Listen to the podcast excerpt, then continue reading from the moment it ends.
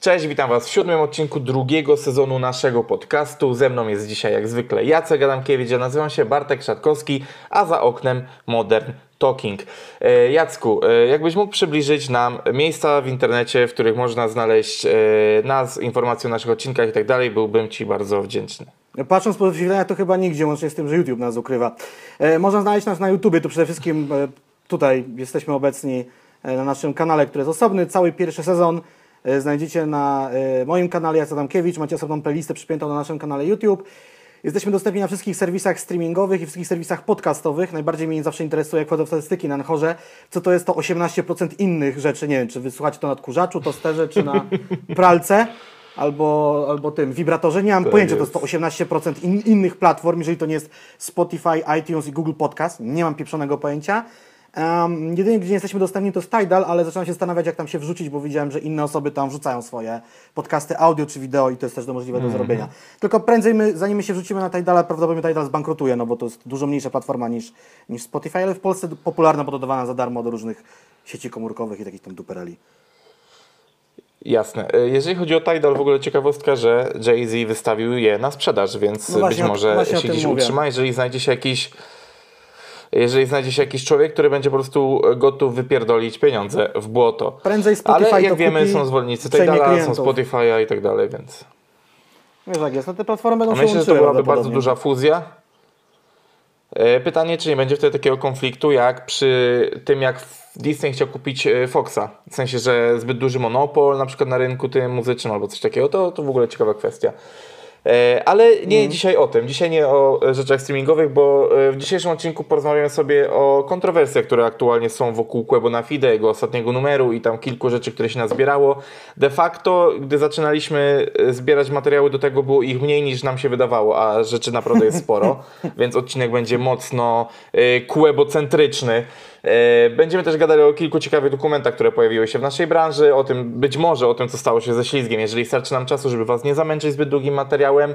E, i o tym, co lubicie najbardziej, czyli o liczbach, jakie ten podcast wykręcił, gdyż zainspirowany e, Waszym marudzeniem na to, że gadamy często o wyświetleniach, postanowiłem sprawdzić to i to poprawiło mi zdecydowanie humor, bo e, liczby są fajne, e, zacząłem troszeczkę lepiej na to patrzeć i rzeczywiście może przestaniemy marudzić na to, że są zbyt e, małe. Ale zanim do tego przejdziemy, chciałem Cię zapytać, Jacku, jakie ciekawe materiały z Twoim udziałem pojawiły się ostatnio w sieci w przeciągu ostatniego tygodnia, albo na co warto jest czekać z Twojej strony, z Twojej jakby solowej działalności?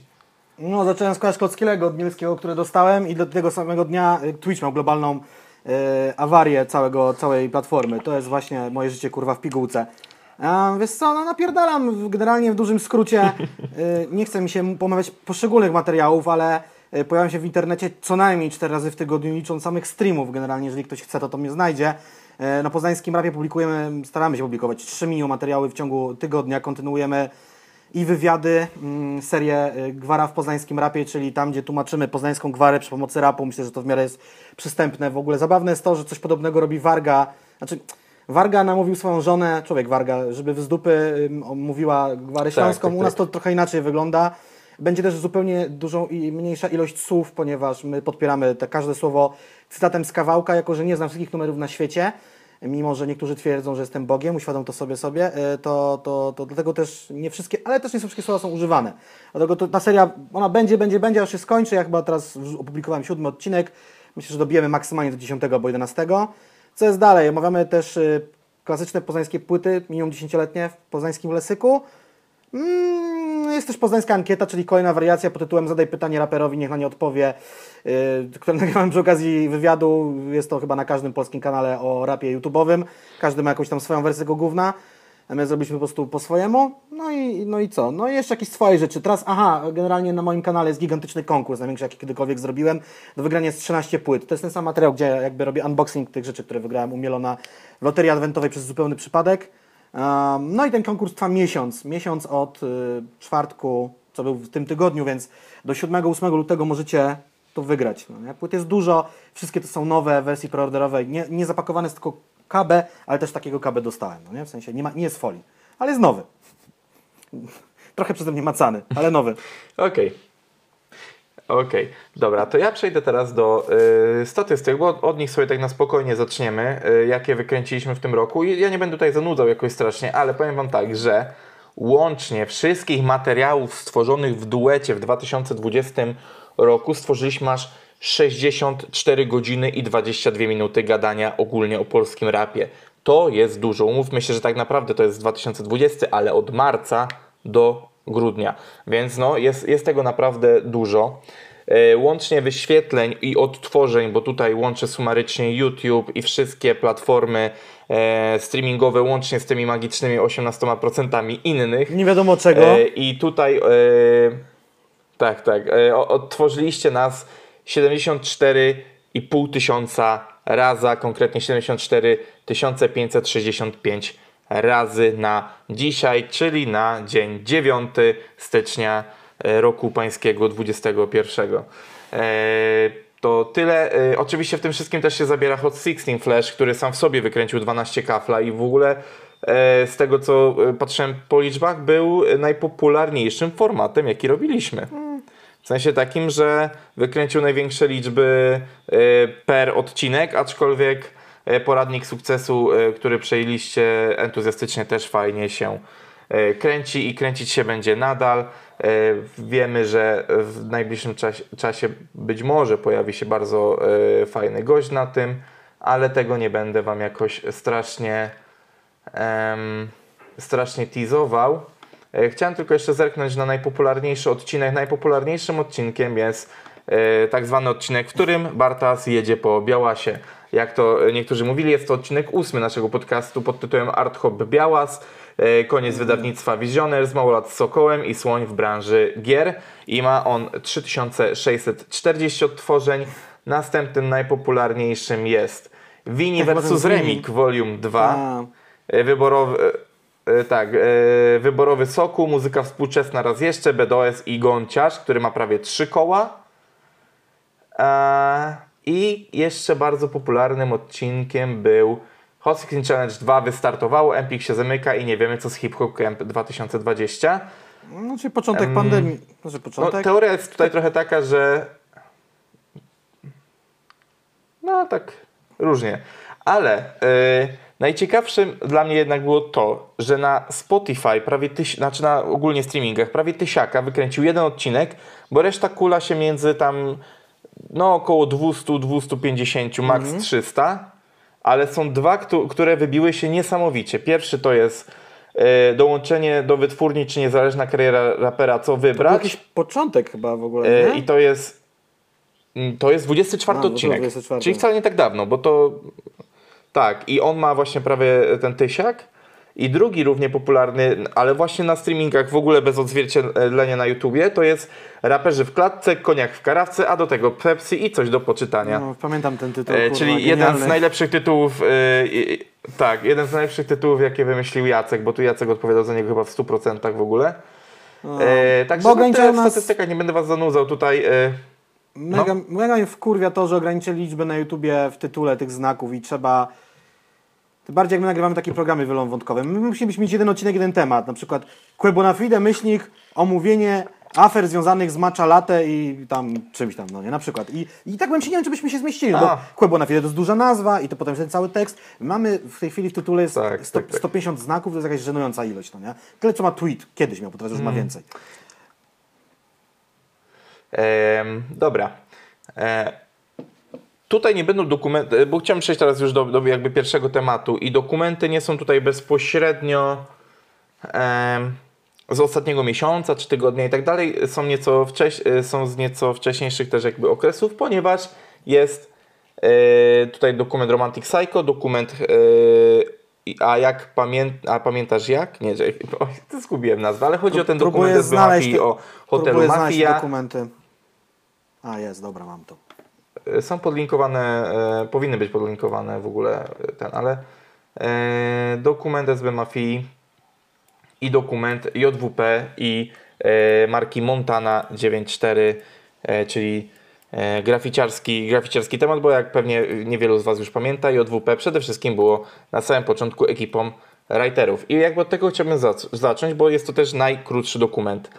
E, I ten dokument trwa tam ponad 3 minutki i szczerze mówiąc myślałem, że to co się pojawiło na kanale JWP jest jakąś zapowiedzią czegoś, jakiegoś naprawdę kultowego, chociaż półgodzinnego materiału na temat graficiarstwa. A mam wrażenie, że to jest ładna laurka, slash bardzo ładna reklama dla po prostu marki e, Rabeco i e, Montana, więc jakby no tak... No tak naprawdę to Hmm. tak, znaczy ja nie wiem jaki tam był plan, bo tam zauważ, że najwięcej jest ujęć, jak oni malują ści- no, ścianę na murze służewieckim i to jest przeplatane jakimiś starymi tak, Holtrainami, tak. no nie? Tak to, tak to wygląda. I to... I fragmentami koncertów i to jeszcze tego ostatniego z urodzin WP, czyli z 19 roku, gdzie Wini w kapeluszu to prowadził. Więc jakby nie są to jakieś wybitne, archiwalne materiały dokumentujące działania JWP na przestrzeni 20 lat. Tak, jakby ktoś się, bo tam niektórzy się czepiali, że no ten dokument z Quebon jest taki długi, e, ten OSB tam też ma tam 44 minuty i tak dalej, no ale come on, no 3 minuty to jest, to ja nawet nie wiem jakie są kategorie jakby wiesz, czasowe, mini dokumentów, bo są takie, wiesz, takie formy, no nie? Czy jakichś etiud filmowych, No tak, ale wiesz co, ale... No ale zobacz, ty, ty podchodzisz do tego właśnie bardzo poważnie i profesjonalnie, próbując znaleźć jakieś ramy, w których Nie, to nie powinno się umieścić. profesjonalnie, nie A oni po prostu... A, no ale wiesz o co chodzi. A oni po prostu zrobili 3-minutowy filmik, na, to jest dosłownie filmik na YouTube. no tak, no. I nazwali to dokumentem i, i Ja tyle, więc jakby no ja tak... się zastanawiam, czy to by się nawet nie zmieściło na Instagram TV. Nie wiem, jakie tam Instagram TV ma ramy czasowe, te dłuższe oczywiście, to, to takie, co w pionie oglądasz, no nie? Jak się nie zmieści w kwadracie. Tak, tak, tak, tak, tak, Ale tak, tak. spoko, mi się to oglądało przyjemnie i tak jak też widziałem wiele komentarzy, ja bym na pewno zobaczył coś takiego dłuższego. Y, Pytanie jest, na ile oni tam mogą mówić, no bo No właśnie, się, właśnie. malowanie graffiti czy, czy, czy na pociągach, czy gdziekolwiek jest nielegalne. Wiadomo, że to wszystko działo się 25 czy 30 lat temu i to już się trochę przedawniło. No ale nadal, no nie, nie wiadomo, czy tam kto co może mówić, Mm. no bo y, nadal chuj wie, jak to się w prawie polskim to wygląda. Mm, plus, no dla mnie to jest po prostu ciekawe. No ja tak, o graffiti nie wiem nic. Totalnie. Ja wiem, że jest mur służewiecki, co to jest mniej więcej Holtrain. Yy, I w sumie tyle. No i że są farby i mają inne różne końcówki. Wszystko to, co ja wiem. No dobra, ale w ogóle czujesz potrzebę sprawdzania, y, czym jest graffiti teraz, ale nie mówię na zasadzie zdobycia nowej wiedzy slash sentymentu, tylko czy realnie naprawdę w tym roku y, 2021 jest nam to w ogóle potrzebne? Graffiti jakby w ogóle czujesz jeszcze tą koneksję z muzyką? Mm, Nie wiem, totalnie, ale myślę, że jakby to było w kontekście, że JWP, jak co kiedyś robili, zanim robili muzykę, to bym to sprawdził. Eee, ja zawsze miałem No, taki problem z kontekście graffiti, że jak było bardzo. Jak to graffiti było bardzo skomplikowane, to totalnie nie wiedziałem, co jest namalowane, no nie? Bo paradoksalnie im ktoś bardziej ma taki. Nie, nie chodzi tylko o wrażenia estetyczne, tylko taki kurwa z, jakiś poza, z jakimiś takimi zawiasami. Mhm. To jak na to patrzę i mówię, kurwa, tu jest 4 razy E napisane, czy co tu jest kurwa grane, no nie? W sensie, mam, ja zawsze miałem duży problem z odczytywaniem graffiti, no nie? Że jakby są takie, jakby, nie wiem, czy to jest jakiś nurt, że im bardziej większego zawiasa zrobisz, tym lepiej, ale ja tych zawiasów nie potrafiłem w ogóle odczytywać. To jest jak trochę z tymi, wiesz, logówkami zespołów metalowych. A. Jak przesadzisz, to jest kurwa nie do odczytania. Wiesz, o co mi chodzi? Oj, tak, tak. To jest, Im bardziej to mroczniej krwi się, tym kurwa nie wiadomo o co chodzi, no. Ja No, to, tak, y, y, żeby nie rozciągać tego, to jest częsty problem, z którym spotykam się w pracy, że dostaję, wiesz, y, sześć zespołów i na, i na notkę w mailu, pamiętaj Bartek, tylko żeby kolejności nie popierdolić. A ja, wiesz, a ja patrzę na te logówki i mówię, kurwa, ale które to jest które, bo mam zapis po prostu normalny i logo obok. I jak te loga jeszcze nie są podpisane, tylko, bo każdy zespół myśli, że tylko on ma logo i y, pliki podpisuje sobie, uwaga, logo. Logo. I po Logo prostu masz PNG sześć plików, albo JPEG, Tak, sześć no. plików. Mhm, tak. Masz sześć po prostu plików y, pod tytułem logo i nie wiesz, które jest którego zespołu, ale to, to inna kwestia. Y, Myślę, że nie ma No co się tutaj rozwodzić nad JWP i nad, e, na, nad tym tak naprawdę, bo e, chciałbym przejść do e, dokumentu o SB Mafii. Czy dotarłeś do tego, jak on się poprawnie nazywa, żeby tutaj nie siać Tak, dezinformacji? ho Hotel Mafia, ja pamiętam jak. Tak się nazywa. O właśnie. Yy, Z tego co rozumiem, jest to rzecz nagrywana post factum, czyli z jakiejś perspektywy czasowej, krótszej bądź dłuższej, w zależności pewnie od możliwości e, artystów i dostępności ich. No Tak, nie? To bo do, dobrze skumałem Część intencje. osób jest połapana typowo w Warszawie, typu nie wiem, tam Solar, Szyman, y, bracia Kacperczyk czy Białas. Adi Nowak nagrywał się z Poznania telefonem. White był chyba nagrywany jakby na koncercie. Jan Rapowanie na jakimś obozie, bo tam były namioty. BDS z kolei w swoim pałacu, nie? Także E, e, ch- chyba tak na to tym, wyglądało. wiesz co, te namioty mogą przywoływać, e, te namioty mogą przywoływać trochę ten kemp e, O. Jezus, Może to wtedy. oczywiście, tak, przypomniałeś mi to, było coś takiego. No, ten taki, ten taki klimacik. Ej, powiem wam tak, pierwszą rzecz, jaka mi się najbardziej rzuciła i w końcu przykuła moją uwagę do tego tak bardziej i to wstrzymajcie konie, jeżeli chodzi o komentarze, że Bartek nienawidzi SBM i to dlatego. Nie, ale po prostu tak jakby e, realnie ten początek taki był rozkręcał się, o to mi chodzi. I pierwszą rzeczą, która przykuła i tak było, e, zwolnij, powiedz to jeszcze raz, był, był ten żart na temat tego, że e, taki obóz e, raperski jest niczym teraz obóz sportowy i że e, wszyscy mają tam zbilansowaną dietę i tak dalej i i nie, strasznie mnie to rozśmieszyło, że tam, że był specjalny człowiek wyznaczony do zaopatrywania ich w jedzenie. Oczywiście jest to logiczne z perspektywy tego, że jest ich tam dużo, bardziej ta, e, ta metafora do, do, do tej ekipy sportowców mnie, mnie rozbawiła po prostu. Na Znaczy ja początku. ogólnie tak zacząłem to oglądać i myślałem, że i tak na, na serio, no wiadomo, że to nie musi być super sztywne, ale że to będzie taki, taki, no, że tam przedstawić fakty, jak do tego doszło i skąd to wyszło, dokąd poszło, ale tam było dużo takiej autoironii, robienia jaj z siebie, no nie, na szczęście. I tak się do tej pory zastanawiam, czy Ale to rzeczywiście... fajne akurat. No tak, y, czy oni rzeczywiście jedli te zbilansowane śniadania, czy każdy po prostu łapał to, co było na miejscu i to jadł, no nie? Ale, ale jak tam Lanek zrobił te No nie, no, legendarne też, y, tosty... No właśnie. No, właśnie, jednak tak właśnie nie do, tego, do tego gdzieś chciałem pić, że... No i też jak oni mówią, że jednak byli oficjalnie podzieleni na grupę melanżową i na grupę trochę mniej melanżową, no to raczej myślę, że tam mało, mało było jedzone, dużo było e, dużo było raczej pite w pewnej części.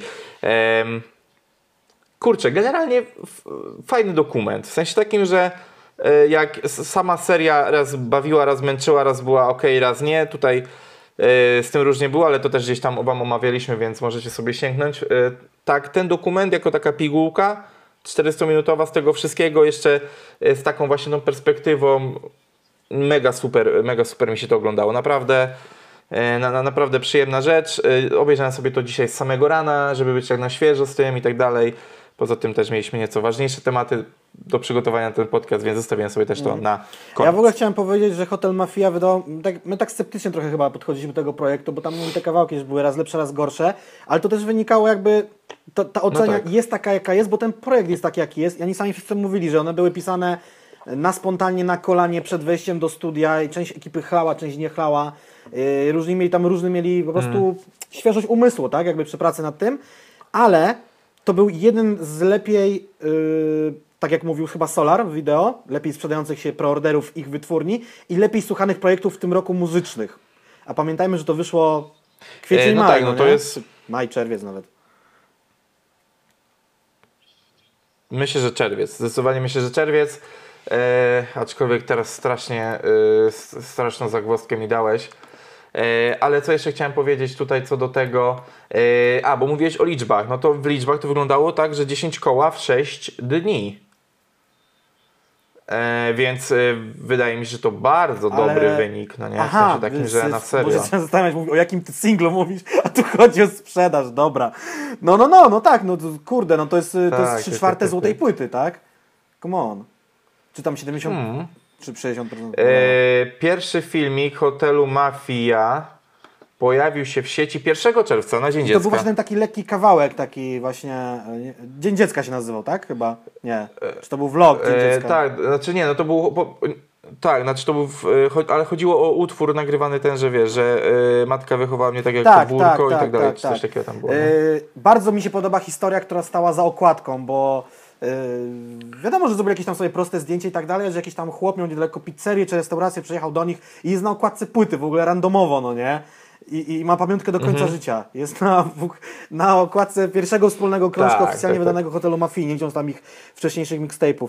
E, Co do, co do y, hotelu Mafia mogę zaspoilerować, że w końcu nakręcę podsumowanie najpopularniejszych singlów za zeszły rok i tam jest jeden, na pewno jeden singiel z hotelu Mafii jest w tym top 10 najpopularniejszych numerów za, najpopularniejszych numerów Mhm. za zeszły rok, no więc to o czym świadczy, no nie? że jakby to robiło, zrobiło jebnięcie. Mata był ile? Dwa, trzy miechy po wydaniu swojej płyty, Białas przed wydaniem nowej, Solar był po wydaniu swojej solowej, BDOS też między płytami, no trochę tam się tego zebrało.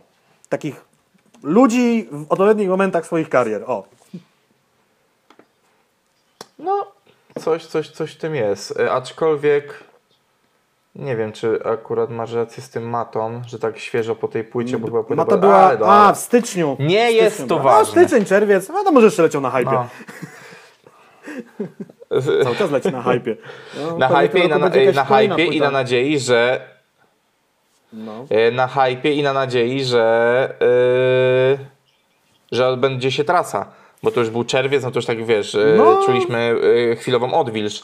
Prawda jest taka, że Mata A mógł co do płytę, płyty, to nie wiadomo, Mhm. akurat. e, Mógł płyt... a co do płyty, to akurat nie jest takie pewne, że będzie. Aha, no dobra, ale płytę wiesz, to trochę, trochę jednak mu się skiepściło przez ten cholerny COVID, że wiesz, gość wydał płytę bardzo dobrze przyjętą i słuchaną, ale nie mógł po niej zagrać tylu koncertów, ile by chciał. Trasa.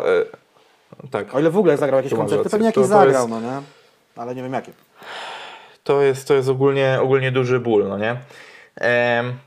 No nie wiem, tutaj ogólnie y, polecam wam do obejrzenia, bo y, ja tak jak y, gadaliśmy o samym projekcie Hotel Mafia, ja mówiłem, że brakuje takich projektów w polskim rapie, że powstają właśnie dokumenty przy okazji, że jakieś vlogi. Ostatnio nawet się śmialiśmy, chyba właśnie przy okazji przygotowywania się do guzika, do, do odcinka o guziorze, do którego was zapraszamy bardzo serdecznie, e, że oni też zaczęli vlogi chyba na swojej pierwszej trasie, wypuścili dwa czy Ja trzy i koniec. Czy nie, nie Eee, wiem ile wypuścili, ale no. widziałem, że jeden został, no nie? Więc słomiany Mm. zapał tak zwany, no nie? Wiecie, tak samo był. Yy, tak samo było z przygodami Wesołego Hypemana, to też miało mega fajny potencjał. W ogóle, yy, no, a powiedz mi, yy, czy my już na temat SB Mafii kończymy, tak? Wiesz co, ja chciałem tylko powiedzieć, że jak ktoś najpierw jakby posłucha sobie singli w kolejności, jakie one wychodziły, plus vlogi, potem może całą płytę, a na końcu dokument, to ma taką, no taki projekt multimedialny to im praktycznie wyszedł, no nie? Jakby no, może, Mhm. YouTube plus muzyka, trochę można też tych ludzi lepiej poznać. Performance No, nawet. a też jest ciekawe to, że oni wszyscy raczej chyba mówili, że no, na pewno Solar wspominał, że kolejny wyjazd y, w takiej czy innej formie jest kwestią czasu tylko. No? I może się zdarzy w tym roku, no bo los Mhm. koncertów cały czas stoi pod wielkim znakiem zapytania. Niestety. Tak jest. Yy, dl- Dlaczego zapytałem tutaj przy okazji tego Krzy- Krzysztofa yy, o to, czy już kończymy? Ponieważ yy, A, chciałem no. tak sobie płynnie tutaj w miarę przejść. Płynnie chciałem przejść do tego dokumentu o Quebo, gdzie właśnie, gdzie właśnie ten obok będący yy, Krzy Krzysztof jest dla mnie trochę jak Sam i Frodo. W sensie, że Frodem jest Quebo, czyli ten, e, czyli ten Quebo, który ma swoje jakieś demony, mniejsze bądź większe stany, e, w sensie wahania nastrojów, o to mi chodzi. A, a ten Krzy Krzysztof jest cały czas te dwa kroki za nim, e, jest z kamerą. Ja też e, z relacji, które tam gdzieś miałem wcześniej, jeszcze przed tym takim największym hypem na Quebę, ale już po Madagaskarze. E, to pamiętam, że właśnie był zawsze taki, że jest nies- widać, że to jest rzeczywiście przyjaciel przez duże P.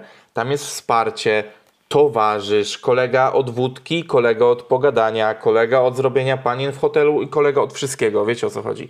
Że to jest człowiek, który naprawdę jest blisko cały czas i jest takim wsparciem, co właśnie e, fajnie gdzieś mi się wkomponuje właśnie w tą taką wizję tutaj tego, że naprawdę przygody wesołego hypemana byłyby o, o tyle niesamowite, że właśnie byśmy mieli cały czas perspektywę jednocześnie bardzo bliską, ale nie pierwszoosobową.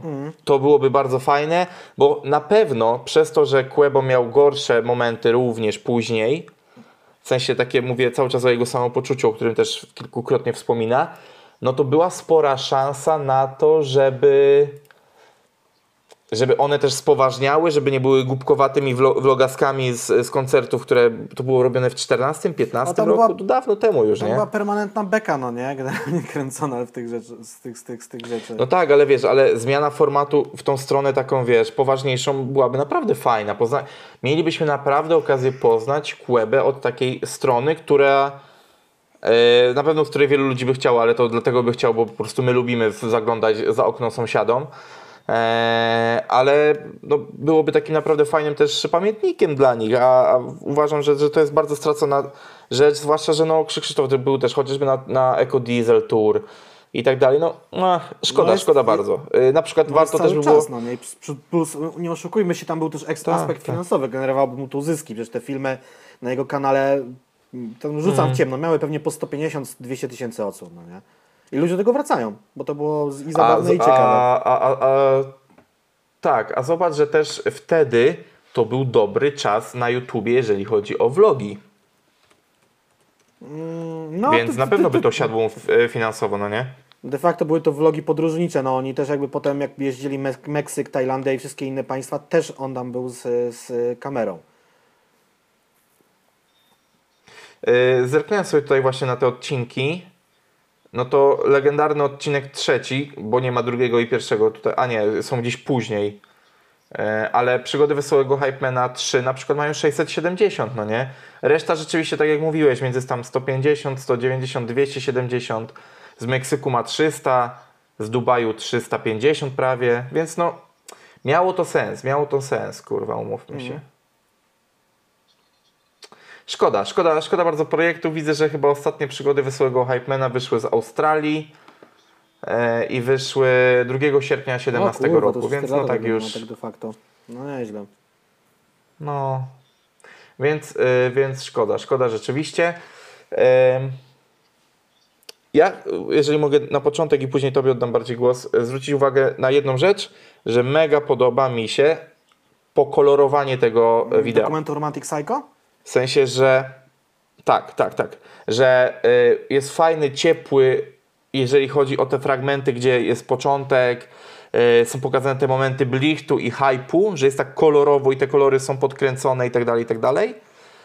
Eee, za to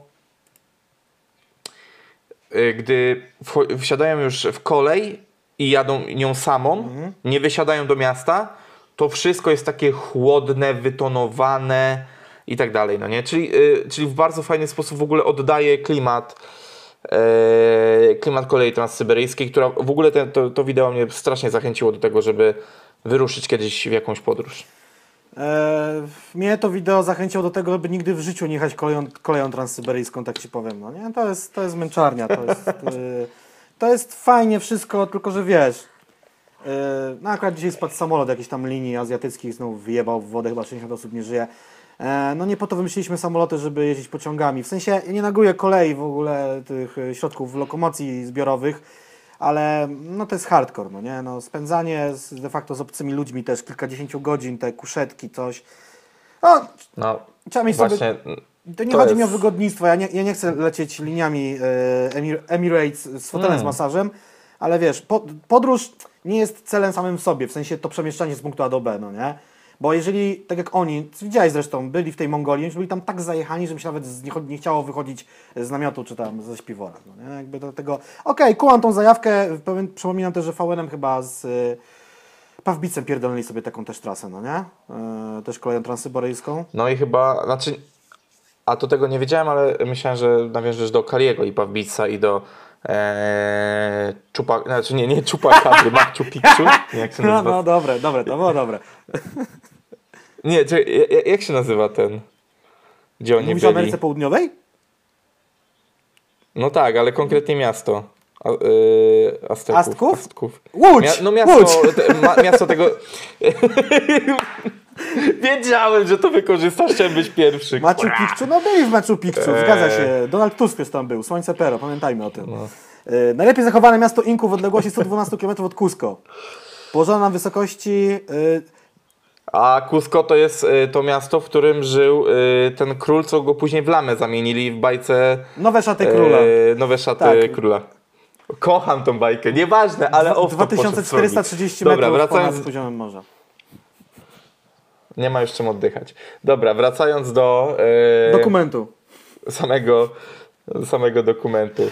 E, kurczę, powiem wam, że nie dziwię się, że oni wyruszyli w tą podróż i nie mówię już o, o aspekcie, e, bo jak widzicie można chcieć wyruszyć w tą podróż albo nie, e, jak, to tutaj właśnie dywagujemy sobie, ale ale to jest to czę- często, o czym ja powtarzam, że artysta bez wyrazistych bodźców, bez, wiesz, artysta głodny to też artysta płodny i to jest chyba taki powód, że, dzięki, że przez to wyruszyli i dzięki temu, wiesz, gdzieś, y, gdzieś mogli y, dostarczyć sobie innych bodźców, zmienić otoczenie i tak dalej. Zresztą sam Kłebo o tym mówi, co wydaje mi się dość logiczne i dla mnie totalnie zrozumiałe, że chcieli to zrobić, no nie?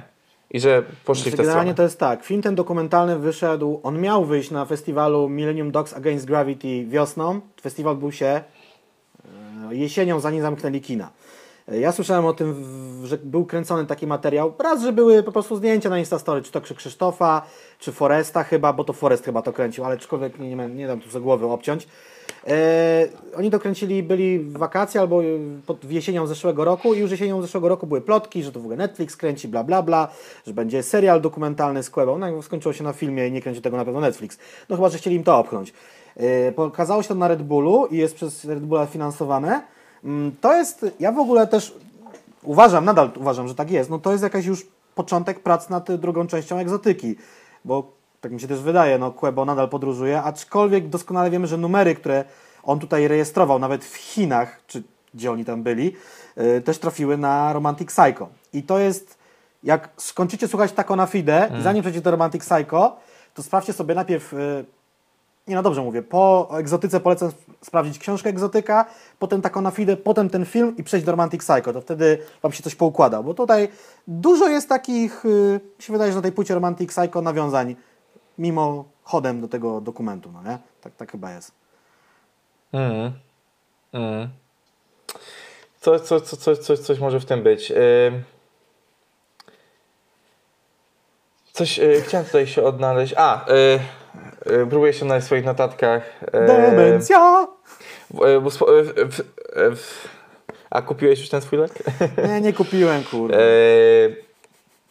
Jeżeli chodzi o to nagrywanie w Chinach, to że mam wrażenie, że dość ważnym teraz w tych czasach, e, bo inaczej, kiedyś wydawało się to logiczne e, wśród raperów, że słuchacze to zrozumieją, a tak chyba nie jest do końca, że ogólnie mówienie o tym, że nie zawsze pisze się numery pod wpływem chwili i pod wpływem tej samej chwili i emocji się nagrywa, no nie, to, to nie ma już tego mistycyzmu e, pierwszych nagrywek, że pisałem tekst, studio na kolanie, wchodziłem do kabiny, nagrywałem na tych samych emocjach i tak dalej, bo tam Kłębo wspomina o tym, że e, zdarza się nagrywać wesołe kawałki będąc smutnym, albo smutne kawałki będąc wesołym. Rzadko kiedy zdarza się, że te same emocje towarzyszą i nagraniu i e, nagraniu i pisaniu, ale mam wrażenie czasami, że ludzie tak myślą, że po prostu raper cały czas jest wesołym raperem, albo inaczej, że raper jest cały czas tym, kim jest na płycie.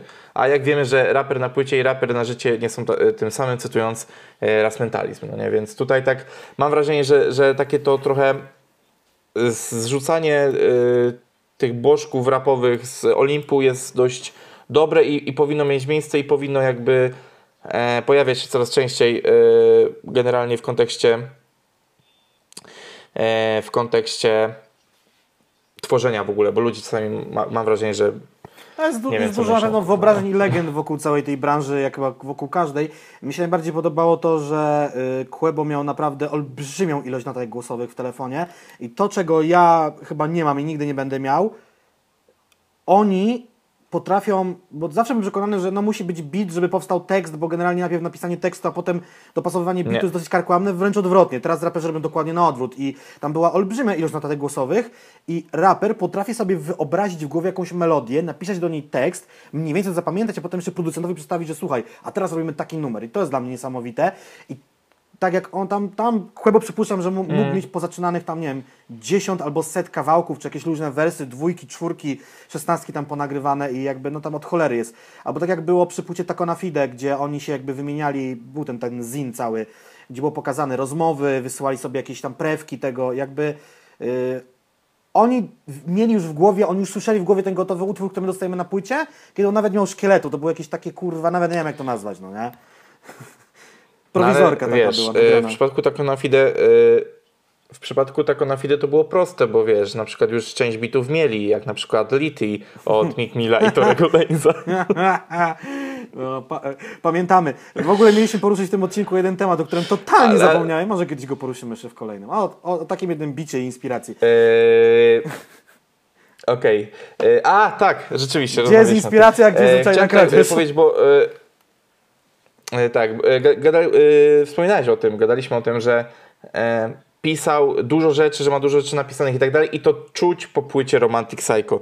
Ta płyta jest one-linerowa. Tam jest one-liner za one-linerem, nie zawsze płynnie łączący się ze sobą. To widać to. Widać to, że on kleił te teksty, o czym sam też pisze, że no tu zobaczyłem to, tam zobaczyłem tamto i łączyłem i tak No i to widać Wiesz co, momentami. a- To naprawdę czuć Ja na to tej w sumie płycie. nawet lubię, jak jest w jednym kawałku jest tysiąc różnych myśli, bo mi to daje z kolei do myślenia.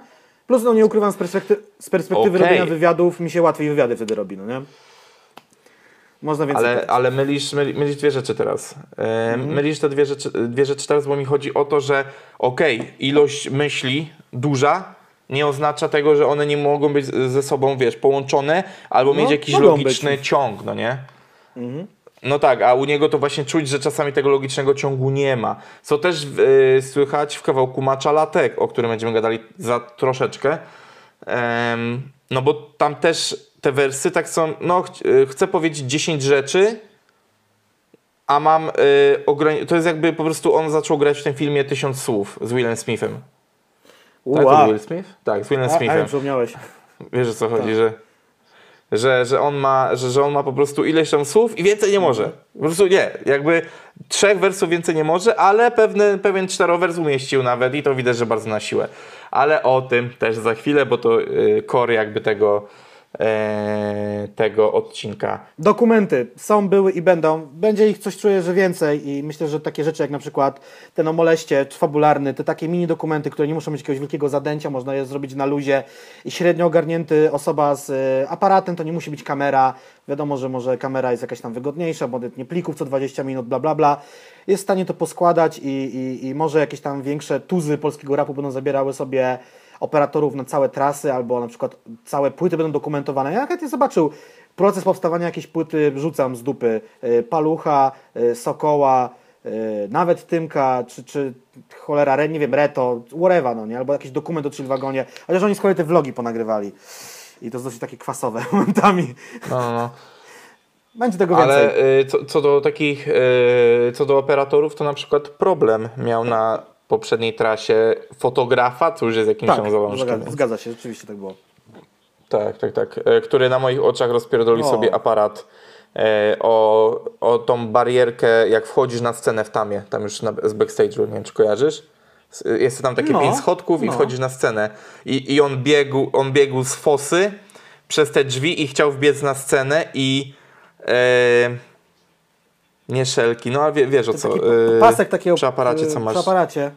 No tak, pasek, tak. Y, Pasek przy aparacie zahaczył mu o barierkę, wyrwał aparat z ręki i rozpierdolił go na ziemi. Y, To, to taki insight, informacja, chłopaki y, usiedli po jednej i po drugiej stronie swojego fotografa, powiedzieli mu na pewno jest jakiś sklep z aparatami w Poznaniu, kupimy ci jutro nowy. Jebać biedę. I to nie chodzi teraz o to, że. No właśnie, chciałem uniknąć takiej konotacji, że "Uj, jebać biedę, bo problem stać. Nie, tylko po prostu czuli na tyle, fair, wiesz, tak? wię, więź nie, razem no i tak, i współpracę, że. Wiesz o co chodzi, że jebać wiesz, biedę, no, że kurde jak się ma siano, można je wydać, nie trzeba się przejmować kosztami jakby, że o aparat w lewo czy w prawo. Plus wiadomo, że fajnie oczywiście mieć ubezpieczony sprzęt i tak dalej, ale kto z nas ma ubezpieczony sprzęt elektroniczny? No ja nie mam niczego ubezpieczonego, a przydałoby się.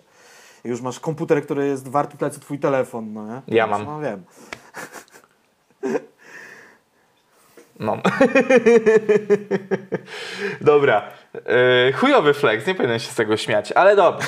Przechodzimy do e, tematu dużego. Tematu, który jest głównie tematem odcinka, który oficjalnie nazywa się Quebo na fajda, a kto to posprząta, czyli o całym zbiorze kontrowersji, które pojawiły się w ostatnim czasie wokół Quebo. Nawet cieszę się, że nie omawialiśmy tych rzeczy na bieżąco, tylko możemy z tego teraz zrobić taki e, zbiorczy, zbiorczą sekcję w jednym odcinku. No bo jest tego sporo. Ja mam podpunktów zapisanych, dobra, w chuj po prostu, trzy strony albo cztery notatek, więc e, zacznijmy Ta, od no. rzeczy chyba takiej, która wywołała największe oburzenie, a największe oburzenie, ale nie w branży rapowej, tylko generalnie. No bo wiele rzeczy się dzieje w tym naszym rapowym grajdołku i, i czasami są to rzeczy śmieszne, kuriozalne albo niewarte uwagi, a zaczniemy tutaj od, e, od rzeczy dość dużej, bo e, w kawałku Matcha Latte pojawiają się wersy, że Quebo sobie za oknem e, ma Modern Holocaust. No mogę zacytować. I e, chodzi... e, tak, o, jeżeli możesz to Moje super. miasto zawirusowane, ale co? W głowie już poukładane, panie Floyd. Spokojnie robię co kocham za oknem Modern Holocaust.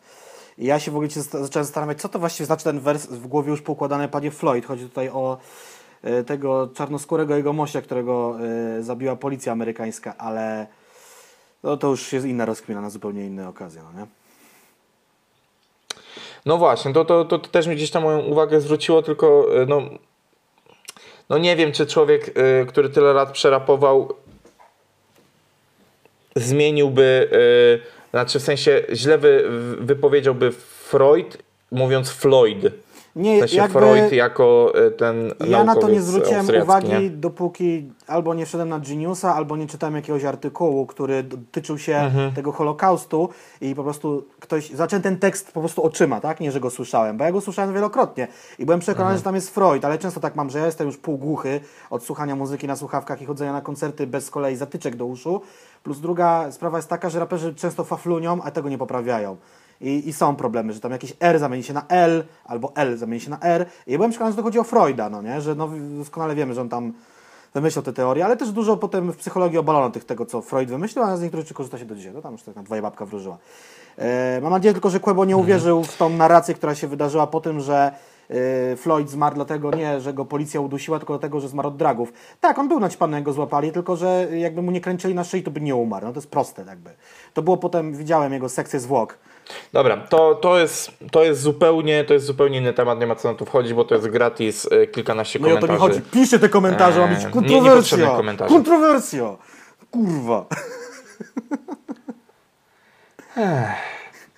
Zabrzmiałeś prawie jak taki e, gościu, co w takiej śmiesznej czapce chodzi i powiedział, że ja się nie zaszczepię. A jeżeli ty... Komunisty wciskasz kity. Dobra, już, już, już na serio. Dobra, y, stonujmy, stonujmy z żartów, bo temat jest poważny o tyle, No, że... Holokaust. E, o wersy właśnie, e, tak, więc jakby e, skąd się wziął termin, bo tego warto by było zacząć. E, sam Modern Holocaust, jak dla mnie, e, w sensie kiedy do mnie pierwszy raz dotarł, a nie kiedy sobie researchowałem, że pierwszy raz się pojawił, no to była zdecydowanie Maria Peszek e, i utwór z Dnia Kobiet 16 roku, gdzie ona użyła to w kontekście internetowego hejtu. E, co, o, co bardzo, bardzo mocno broni na antenie Radia Tok FM e, w rozmowie z Tomaszem Raczkiem. W ogóle ciekawe, że Tomasz Raczek rozmawiał na temat muzyki z Marią Peszek w Tok FM w 16 roku. To jest w ogóle samo w sobie ciekawe. E, I, I sprawiło mi bardzo dużo przyjemności e, podczas researchu w- w znalezieniu takich informacji, ale ona tutaj e, ona tłumaczy się cały czas tym, że eskalacja nienawiści aktualnie jest taka. Zapraszam do 2020 roku, e, pani Peszek. Tak. że, że, że, że, że nazwanie hejtu y, i tego, że od słów zaczęły się takie rzeczy jak e, rzeź w Rwandzie, Jedwabnem czy druga wojna światowa, e, że one też się zaczęły od, od hejtu, od nienawiści i od słowa, to ona uważa, że użycie tak potężnego stwierdzenia jak modern holocaust jest tutaj jak najbardziej uzasadnione. I ona nawet powiedziała, że e, woli zostać opluta i skazana e, i ob, obśmiana za, za grafomanię, ale że ją to w jakiś sposób usprawiedliwia, że po prostu ten hejt teraz w internecie i między ludźmi w Polsce jest tak wielki. Po raz kolejny zapraszam 4 lata później e, i wtedy można zobaczyć, jak wielki może być dopiero. E, no to tak naprawdę ona bierze to, e, nawet tu są, a, nawet, są, e, nawet jest cytat, biorę to na klatę, ona jest gotowa. No i tutaj i podczas researchu moja Marta zwróciła mi na to uwagę, że okej, może ona ma rację, może Holokaust w pierwotnym z tego słowa znaczeniu oznaczył właśnie coś nie bezpośrednio związanego z, z samą zagładą Żydów, ale niestety nie. Ale To jest w- skoro jesteś termin- przygotowany też w tej kwestii, to Nie no, oddaję co, Ci głos. mogę z bani powiedzieć, no oczywiście mogę odpalić definicję na Wikipedii. Holokaust wywodzi się stricte z II wojny światowej i y, ten termin jest nazwany, No to jeż- jeszcze sprzed trochę. no to jest cało, ciało palenie, składanie ofiar, to jest, się wywodzi tam z Greki, ale generalnie tak. ten termin kojarzy mi się jak długo żyje tylko i wyłącznie z tym, co stało się podczas II wojny światowej w obozach nazistowskich, niemieckich obozach zagłady, żebyśmy byli zajebiście precyzyjni. Yy, I aczko... Mm, Okej, No to co... Po, po, pozwolę sobie tylko do, do, dorzucić jedną kwestię. E, Pierwszy raz się pojawiło w mediach jako e, w odniesieniu do e, Nocy Kryształowej. Tam po raz pierwszy e, zrobiono tą zbitkę słów właśnie greckich, że tak, tak, tak. W 1938 roku przy, e, przy Nocy Kryształowej e, z dnia 9-10 listopada. No, to tak mała lekcja historii dla Jeżeli was. oni też podpalali, mogli pewnie podpalać ich sklepy, no nie? No, chodziło o żydowskie sklepy i wszystkie inne tam jakieś usługi. Um, a ja chciałem w ogóle powiedzieć a propos Modern Holocaust jeszcze jednej rzeczy. Tak, No, tak, s- tak. To, to nie było super skomplikowane. Wszedłem na Rap Geniusach, pisałem Modern Holocaust, znalazłem 11 innych utworów, które użyły tego terminu. Zanim użył tego Quebona Friday, zanim użyła tego Maria Peszek. I to Mhm. są różne zbitki słów. To jest albo Modern Holocaust, Modern Day Holocaust, yy, coś tam, coś tam, Holocaust of Modern yy, Times.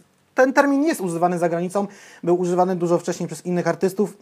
Nikogo na tle nie znałem, nie, nie rzucę tutaj ksywami, możecie sobie sami to sprawdzić, bo to nie jest skomplikowane. Może ty byś kogoś tam znał, bo to są jakieś zespoły chyba nie tylko rapowe, mogłyby być jakieś zespoły czy rockowe, czy metalowe i takich, takich sformułowań się po prostu używa. no Nie? I jeszcze jest taki termin, który sobie tu zanotowałem, bo czekaj, muszę odpalić te moje dodatki, znaczy mam je odpalone, ale tutaj No i oczywiście jeszcze jest termin nuklearnego holokaustu, czyli zagłady nuklearnej, tłumacząc na język polski, która jest to scenariusz zakładający możliwą całkowitą zagładę ludzkości spowodowaną użyciem dużej ilości broni jądrowej, więc ten holokaust gdzieś tam się pojawia tu i ówdzie. Ogólnie rzecz biorąc, jeżeli spojrzymy na to tak, że Quebo zgadza się z Marią Peszek, czyli też dla niego ta ilość hejtu, to co się dzieje teraz yy, w Polsce jest naprawdę na tyle ważne, żeby nadać temu taką właśnie to, to określenie modern holokaustu, no to okej, w sensie, że takim, że to jest precyzyjny follow-up, dobre nawiązanie i tak dalej. Problem polega na tym, czy rzeczywiście to, co się dzieje w Polsce i to, z czym mamy do czynienia, czy to powiemy właśnie o COVID-zie, strajkach i tak dalej, ma wymiar holokaustu. Jakkolwiek. Co, generalnie teraz mi się taki off-top załączył, bo hejt, czyli nienawiść, no nie, jakby, czy, czy i Holokaust, no to, był, to było szczytowe osiągnięcie ludzkiego skurwysyństwa yy, chyba w wieku XX na pewno, znaczy nie chyba, tylko na pewno w wieku XX. Jest pytanie, czy to nie było szczytowe osiągnięcie ludzkości, jeżeli chodzi o mordowanie siebie, bo chyba nigdy tak skutecznie i sprawnie tego nie robiliśmy jak wtedy, konkretnie to nazistowskie Niemcy, ale Rosjanie też swoje dołożyli w swoich gułagach. Em, to jest taka kwestia, no to się powtórzyło niestety jeszcze potem, y, chyba no, Ruanda i Bałkany. Na szybko sprawdziłem, ile osób zginęło w Ruandzie. W ciągu 100 dni zabito do y, miliona i 70 tysięcy osób. To jest coś strasznego. Y, Jeżeli nie wiecie o co chodzi, to sobie chociażby sprawdźcie ten popularny film Hotel Ruanda z aktorem, którego nazwiska nie pamiętam, ale wiem, że gra teraz w Marvelu. Dobra, ale wracając do tego, co ja o tym sądzę. mm, Czy Quebo zbiera te wszystkie wydarzenia 2020 roku pod terminem Modern Holocaust, czy tylko COVID? Ciężko powiedzieć. No ja to dla swojego, na swoje potrzeby biorę tylko i wyłącznie COVID. E, Na szybkości w e, zwykłym Holokauście, tym drugowojennym, zginęło około 11 milionów osób. Dlaczego około? Nie jesteśmy w stanie tego ustalić, bo Niemcy zniszczyli część dokumentów, kiedy, kiedy front już się zmieniał. A ja sobie ponotowałem, ile osób y, zginęło na COVID do tej pory. No, od 2019 roku aż do teraz to są prawie 2 miliony ludzi, ale, i tu jest trochę statystyki, rocznie 800 tysięcy osób popełnia samobójstwo na całym świecie. COVID to spotęgował, bo ludzie tracą biznesy, plus oczywiście stan psychiki różnych ludzi. Rak za, zabiera ze sobą 10 milionów ludzi rocznie. Co 8 sekund na świecie umiera z głodu dziecko yy, i według danych UNICEF rocznie umiera 11 milionów dzieci yy, i tak dalej, i tak dalej, więc jest też takie stwierdzenie, że my żyjemy w najlepszych możliwych czasach dla nas. No, to jedno z największych kłamstw. Na świecie cały czas toczą się wojny i konflikty na mniejszą, większą skalę i niektóre mają znamiona ludobójstwa, więc generalnie jeżeli ktoś jest zorientowany w tym, co się dzieje na świecie, to Modern Holocaust, no cały czas gdzieś ktoś umiera z jakichś powodów. Na choroby cywilizacyjne, zanieczyszczenie środowiska, y, wirusy, zaraz, wirusy, zarazy i wojny. Cały czas to się dzieje, no nie? Tak to widzę. No nie wiem, no.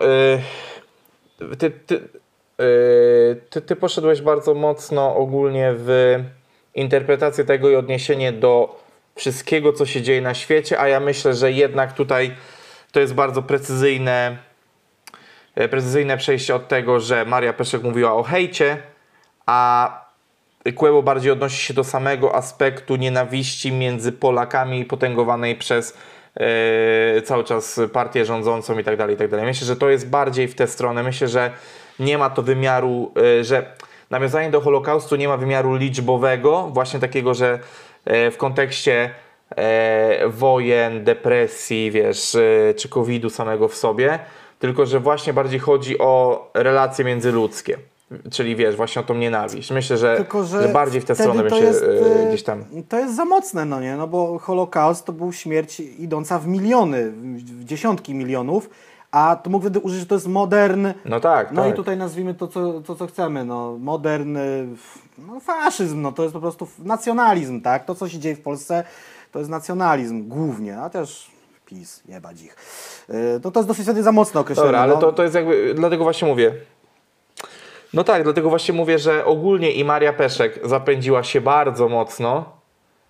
E, tak samo e, zapędził się bardzo mocno Kłebo, no nie? Czego- w, tym, w tym stwierdzeniu. Z czego też ja chciałem zaznaczyć, że ani mnie to, no to może źle zabrzmi, ani mnie to określenie modern holokaust ziębi, ani grzeje i moją rolą tutaj nie jest ani Kuby bronić, ani go y, jakoś skarcić jako jakiegoś tam kurwa dziennikarza, Tak, obrońcy tak, tego. tak, tak, tak, ja po prostu słyszałem ten numer, wiem co to był holokaust, wiem o co mniej więcej mu chodzi, albo może i nie wiem, jak się właśnie przekonałem. E, no i tyle. To na pewno nie było jego intencją obrażanie y, Żydów albo negowanie Holokaustu, bo są takie osoby, które też no, w ogóle fakt Holokaustu negują. Osobna kategoria świrów. Dobra. E, gdzieś e, w rozmowach przed tym odcinkiem e, padło hasło e, licencja poetyka. Czy po prostu jest jakaś granica tego, co można powiedzieć w ramach e, tworzenia, e, a czego nie? No i wystarczy sięgnąć sobie e, do, bo wiele osób zwraca na to uwagę, że no, e, to jest swoboda literacka, Kłebo mógł tak powiedzieć, Maria Peszek tak samo, bla, bla, bla, bla, bla. Generalnie spoko, tylko definicja odnosi się do tego, że możemy łamać pewne znaczenia słów, w sensie takim, że przeinaczać je, chociaż nie, właśnie nie, tego nie możemy robić. Nie możemy przeinaczać słów, możemy y, fo, y, łamać formy gramatyczne i tego typu rzeczy. O to chodziło. A, a używanie teraz, że y, no można y, użyć takiego, od, od, y, takiego stwierdzenia jak Modern Holocaust jest trochę wyciąganiem karty kolegi geja. W sensie takim, że no to to jest swoboda literacka, on tak może, bo jest artystą. No to, że jest artystą nie oznacza, że wszystko można, aczkolwiek dobrze wiemy, że generalnie ludzie e, sławni i artyści z reguły myślą, że wszystko można, aczkolwiek nie posądzam tutaj, broń Boże, Quebo o to, bo akurat e, Quebo jest dość spoko gościem. W sensie takim, że e, nie odjebało mu w taki szablonowy sposób. W sensie takim, że jego odchyły, jego odchyły są troszeczkę gdzieś indziej i są raczej na przykład e, notorycznym zbieraniem e, Lego czy, czy jakimiś takimi rzeczami. Nie, nie posądzamy go na, to, że teraz gwiazdorzy. E, bardziej chodzi właśnie o to, że tutaj bronienie się, e, bronienie się samą kwestią licencja poetyka nie jest do końca najlepszym, Jeżeli- najlepszą jeżeli- linią obrony. To jest trochę taka linia Tak, marginota. jeżeli możemy się zatrzymać przy zbieraniu Lego, to Lego jakby już osiąga takie ceny, że trzeba rzeczywiście być naprawdę osobą z niezłymi zarobkami, żeby bawić się w takie zbieranie. Takie wiesz, jak just like that, o wychodzi nowy zestaw, go kupuję, a nie szukam jakiejś tam mm, promocji, bo wiesz, y, y, jakoś tak, ja czasem lubię na YouTubie pobłądzić i widziałem, że jest teraz, są takie zestawy dla trochę dorosłych do budowania, takie miniatury, to są takie makiety, miniatury, oto one siedzą, chodzą, wiesz, na przykład coś kosztuje kafla, albo półtorej kafla, albo dwa i pół tysiąca, no nie? No nie sądzę, że Przejdę Kowalski mógł sobie kupić e, jakiś tam zestaw typu Gwiazda Śmierci, czy jakiś tam inny statek z Gwiezdnych Wojen za dwa- dwa i pół kafla. Tak, z tą licencją poetyka, ja sobie tutaj w ogóle zadumałem się nad tym, gdzie jest granica swobody literackiej i poetyckiej, no bo wszystko niby wolno, tak? No bo zawsze można powiedzieć, że a to był pastisz, a to nie jest na serio, a to była parodia. E, mi się wydaje, że to jest jak w życiu, no nie? Do momentu, kiedy kogoś nie krzywdzisz, to jest chyba w porządku, tak? Bo można nagrać utwór, który kogoś obśmiewa, ale nie powoduje, że ktoś go, nie wiem, opluje na ulicy, tak? Jakąś osobę czy, czy, czy coś w tym stylu. Yy, mi się przypomniały takie, yy, to jest dziwna historia, którą teraz opowiem. Kiedyś byłem na studiach, na praktykach z jakimś tam doktorem, który z racji tego, że mieliśmy gdzieś tam bazę i wjeżdżaliśmy w teren robić jakieś tam badania i jeździliśmy z nim samochodem, no bo taki był najszybszy środek poruszania się. I ten chłop miał w radyjku wsadzoną jakąś tam płytę czy kasetę z piosenkami pod tytułem Biała rasa panów, coś tam, coś tam i chyba tylko ja włożony tym samochodem rozumiałem, co, czego my właściwie słuchamy i co ma ten człowiek w głowie. Taka muzyka jest do wyjebania, bo to jest, wiadomo, rasistowskie, homofobiczne albo tam ksenofobiczne, a dopóki coś takiego nie jest, to tam... Ej, nie ma się za bardzo czym przejmować. No tak, no i, i właśnie. I dobrze, że e, poruszyłeś tutaj kwestię tego, że dopóki kogoś to nie razi.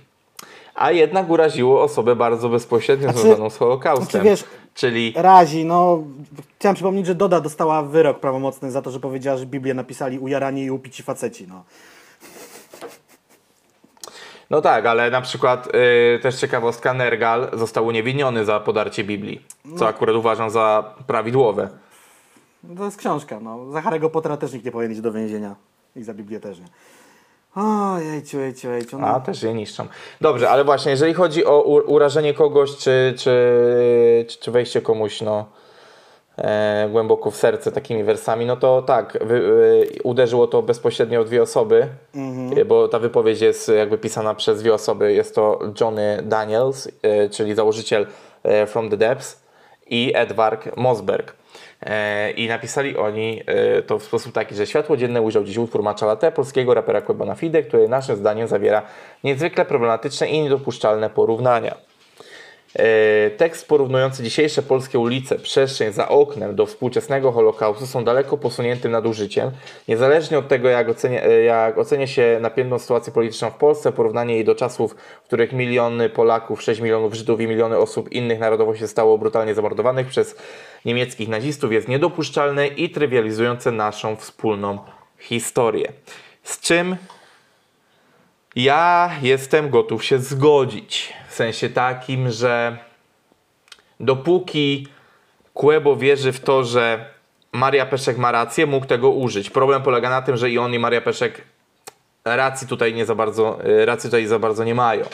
Bo ja rozumiem to, że hejt, słowa doprowadziły do tych wszystkich tragedii, że one też od czegoś się zaczęły. Ale no, po, porównywanie tego na, na etapie, że część jest czymś, w sensie, że słowo jest przyczynkiem, nie oznacza, że już jest e, skutkiem. Wiesz o co chodzi, no nie? A to jest po prostu tak naprawdę błędnie użyte określenie. Pytanie jest takie, czy po prostu Kłebo go użył, bo mu takie przyszło do głowy, czy akurat mu się sylaby i, i tam spółgłoski złożyły i tak się dobrze zrymowało. Na pewno nie miał, No to akurat by bardzo źle o nim świadczyło, nie? Chuj wie, nie, nie odpowiem Ci na to pytanie, dlatego są właśnie potrzebne wywiady z raperami. E, a z Mosbergiem i Danielsem się mogę zgodzić, tylko że oni też nie powinni się jakoś tym tak przejmować. No. A może mogli, a może powinni, nie wiem. No to, to, czy to jest trochę trywializowanie? No jest, no. Nigdy nie byłem w Auschwitz i kiedyś to na pewno wybiorę, żeby zobaczyć e, to, co zostało z obozu. Na pewno czytałem książki i tak dalej, widziałem jakiś film. No tak, ale. Katastrofa. No.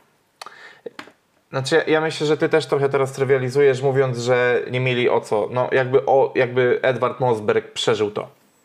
W sensie takim, że No tylko, że wiesz, Kłebo nie ma... jest realnie osobą, która. Kłebo nie jest, wiesz, nie zapierdala na Marszu Niepodległości, nie ma swastyki wytatuowanej na czole, no nie? Po prostu to jest raczej coś w kategorii ale bierze, lapsusa ale, bierze językowego. ale bierze odpowiedzialność za to, co pisze.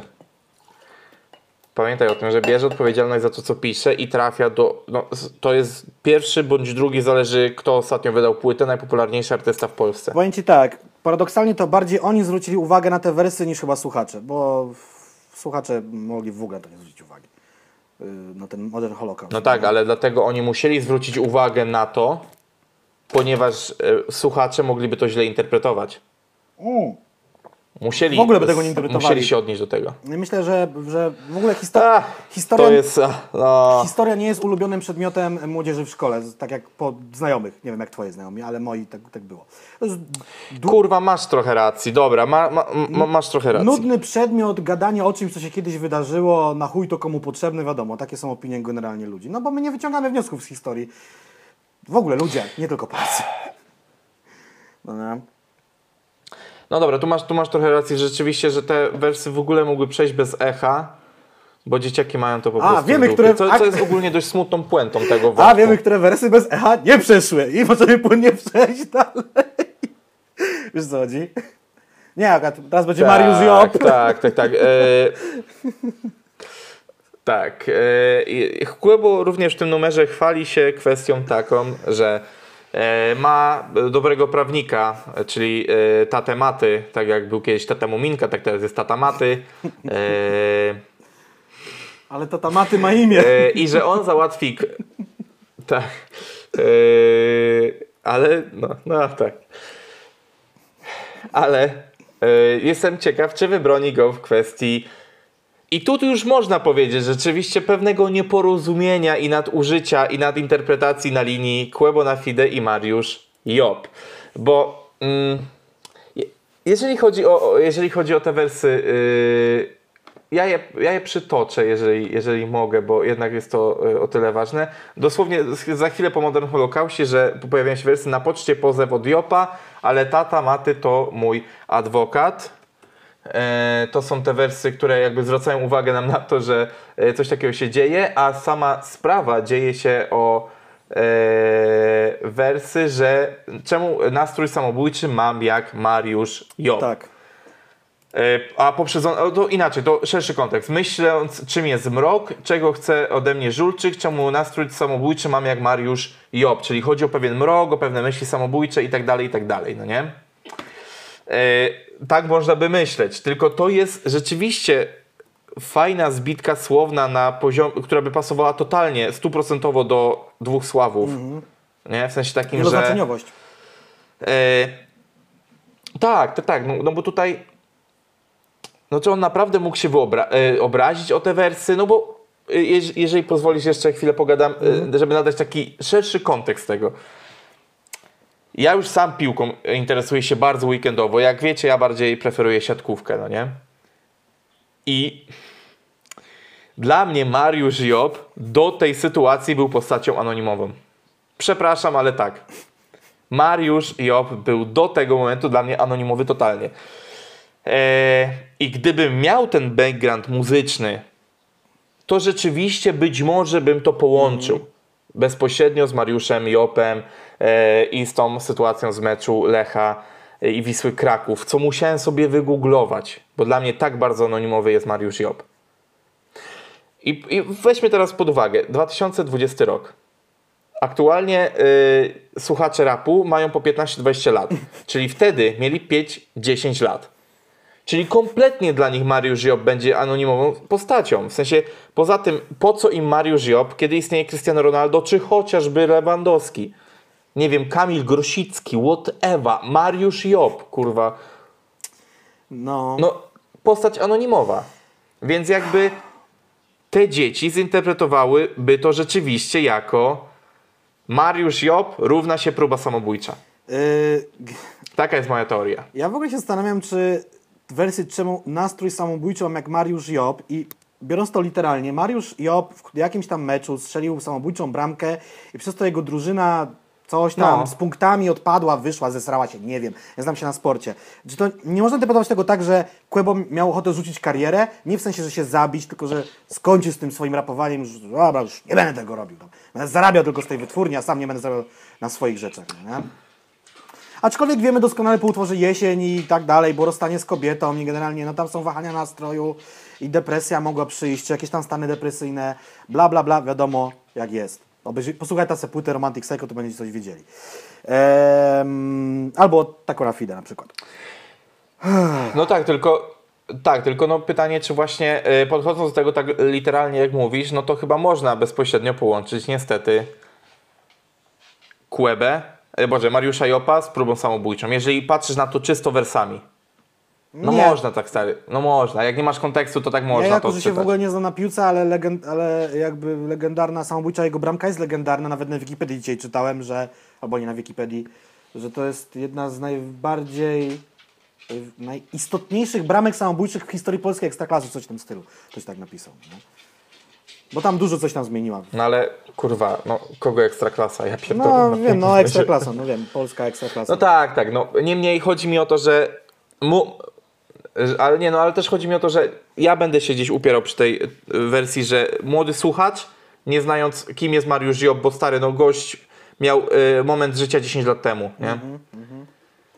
No to mo- mogli ludzie, y, mogli ludzie to tak połączyć. Oczywiście co uważam za głupie, no bo wystarczy rzeczywiście odpalić tego Geniusa i ludzie po prostu y, drążcie muzykę, ale i teraz wchodzi właśnie to, że łącząc to z ego piłkarskim, piłkarza, wiesz, wiesz o co chodzi, że łącząc to ego i to, że ktoś mógł, to nawet nie chodzi o to, że ktoś tak zrozumiał tę wersję, tylko że mógł zrozumieć w głowie Mariusza Jopa albo ludzi, którzy są dookoła niego, to może być prawnik, żona, kolega, powiedzieli, ty no musisz się dojebać. Wiesz o co chodzi? Znaczy no, W sensie takim, że jeżeli, jeżeli Job sama możliwość. Ja nie wiem, czy Job słyszał tą piosenkę tak, że wiesz, co jechał samochodem albo jest powiedzmy fanem Kłeby, włączył sobie płytę, czy na przykład rzeczywiście jakiś tam kolegą powiedział, ty słyszałeś, ten raper no, o ciebie tam zarapował No. i jak już wiemy, sportowcy... Albo żona, stary, no wiesz, na zasadzie y, oczerniają mojego misia, no nie? No wiesz, no jakby już doskonale wiemy po sprawie y, z Jurkiem Mordelem, że sportowcy nie są mistrzami świata w interpretacji muzyki. No dla nich wszystko tam jest, musi być proste jak drut, no. Że, a, że no, do ciebie szłem i kurwa pachniałem bzem, no i tam oni się na tym etapie piosenek chyba zatrzymali. Wszystko musi być jeden do jeden. No, dlatego właśnie mówię, że... Nie ma y, opcji, żeby on wygrał tą sprawę w sądzie. No Job. No tak, właśnie, właśnie, bo to jest to, że y, ja na początku chciałem wejść w jego głowę i zrozumieć, dlaczego ten pozew się w ogóle pojawił, no nie? I dlatego tak, y, dlatego mówię, że w jego głowie to mogło, mogło być takie połączenie, że jeżeli w jednym zdaniu, to jest tak jak na przykład y, kiedyś jakaś dziewczyna przy mnie w klubie po, y, gością nazwał kurwą, a nie, nie, przepraszam, nie, to nie tak, pojebałem, pojebałem. E, Nie, to było tak, że kurwa mać, kurwa mać, idź stąd imię dziewczyny, no nie? I ona, nie życzę sobie, żebyś w, w, jednym nazwi- w jednym zdaniu używał kurwa i moje imię. No to to jest tak samo tutaj, nie? Że ktoś użył nastrój samobójczy, Mariusz Ziob w jednym zdaniu i dla niego to już jest powód. O, tak skrótowo, to to jest puenta tego, co chciałem tam powiedzieć. I on na, na bazie takiego po prostu, wiesz, e, samego e, samego skojarzenia jego, jego nazwiska z samobójstwem, już dla niego to już jest powód. A dobrze wiemy, że on raczej, znaczy, no Ale- wiadomo, że w, Polski, w Polsce może się wszystko wydarzyć, ale on raczej to przegra. Ja, no ja, ja nie? chciałem wiedzieć, że, że jaki Job w sensie. Że jaki będzie, co, o zniesławienie? No bo to jest takie ogólne takie pojęcie, taki worek zniesławień, no bo już widzę na tym sądzie, no wysoki sądzie, tak, tak, tak, ja myślę, że to będzie raper, y, znaczy Kuba Grabowski, znany jako Kuba na Fide, powiedział, że mój klient miał myśli samobójcze. Tak, taki będzie, nie wiem, powód, powód. I no co, miał pan? No nie miałem. A pan zrapował, że miał? No tak, ale to była taka, tylko taka luźna interpretacja. Aha. Jak, to, jak ta sprawa będzie wyglądała w ogóle? Co? Nie wiem, zniesławienia, kurwa,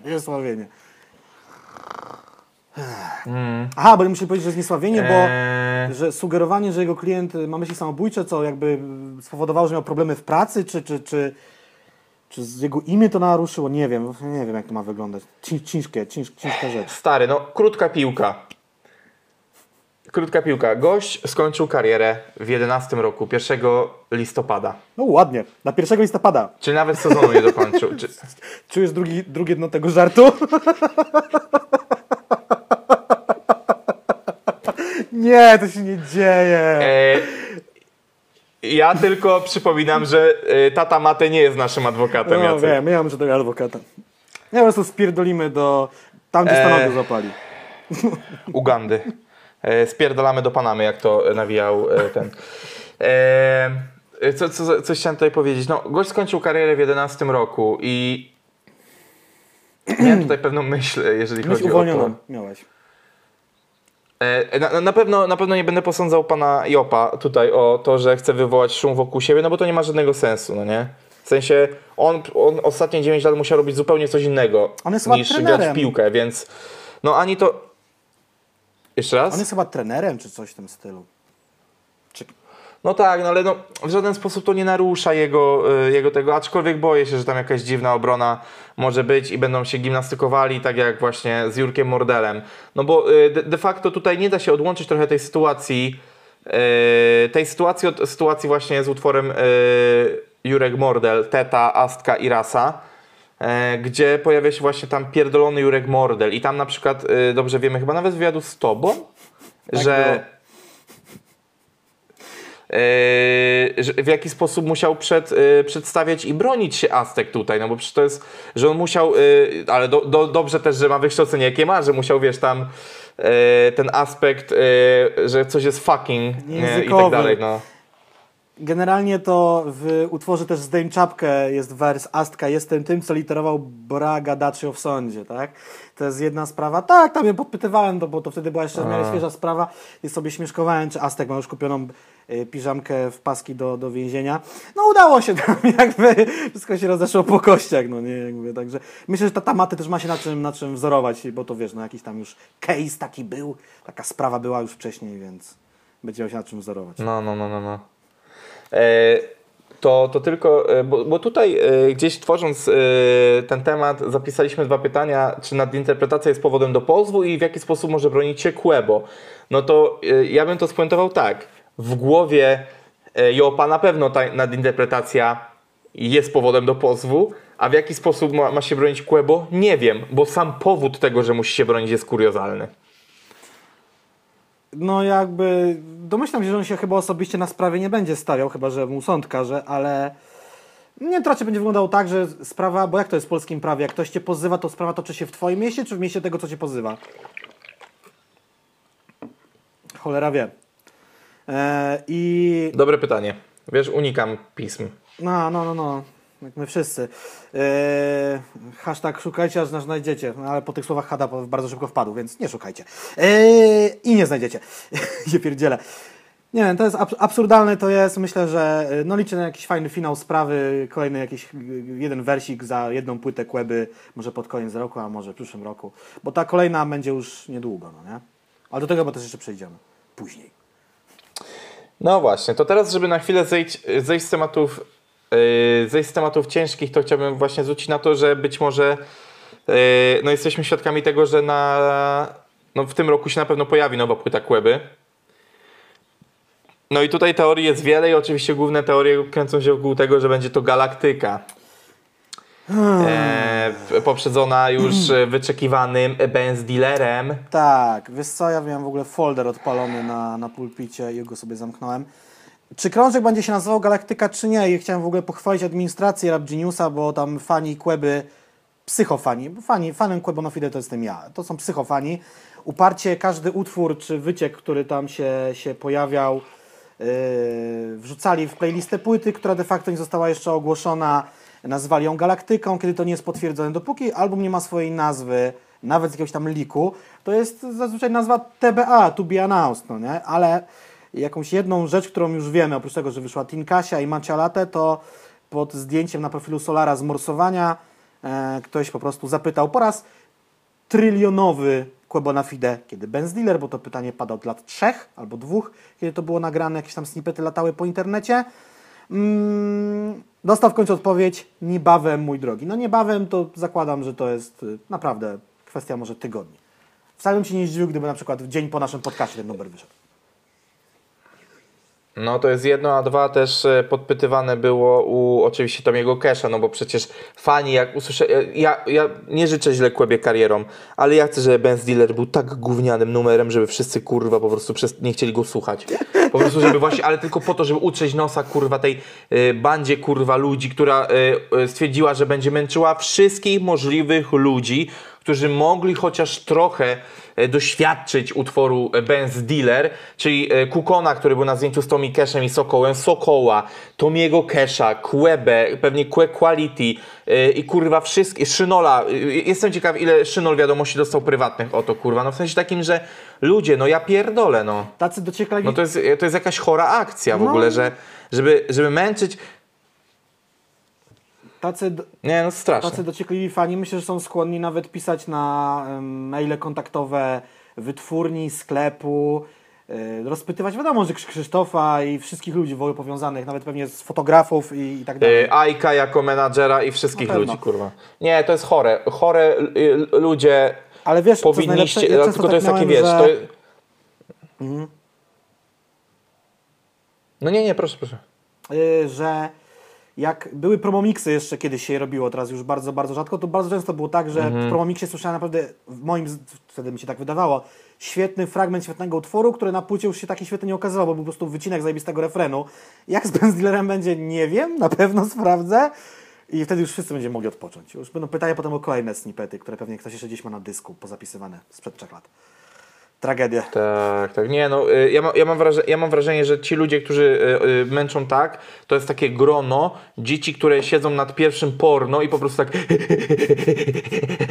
No ja pierdolę, kurwa, no jakieś gówno straszne, no nie? I i jeszcze jedna rzecz chciałem powiedzieć, co z tą galaktyką, bo ja bardzo sceptycznie podchodziłem do tego tytułu, bo też mi się wydawało, że to już jest plotka, która zaczęła żyć własnym życiem i ktoś na naszym Discordzie, zapraszamy link w opisie, wrzucił po prostu mi cytat z y, wywiadu z Kubą Stemplowskim dla y, Red Bulla, czyli ze strony, a nie z tej książki. Okej. mm, gdzie Quebo powiedział, że następna płyta chyba będzie nazywała się Galaktyka, to nie jest tytuł, na który się przebijam w 100%, to będzie odejście z, od tej formy E. Tylko przypominam, że ten wywiad wyszedł chyba jeszcze przed yy, egzotyką albo po egzotyce, więc i tak Romantic Psycho już przełamało tę serię płyt na E. Więc już tak jest w optokach, no nie?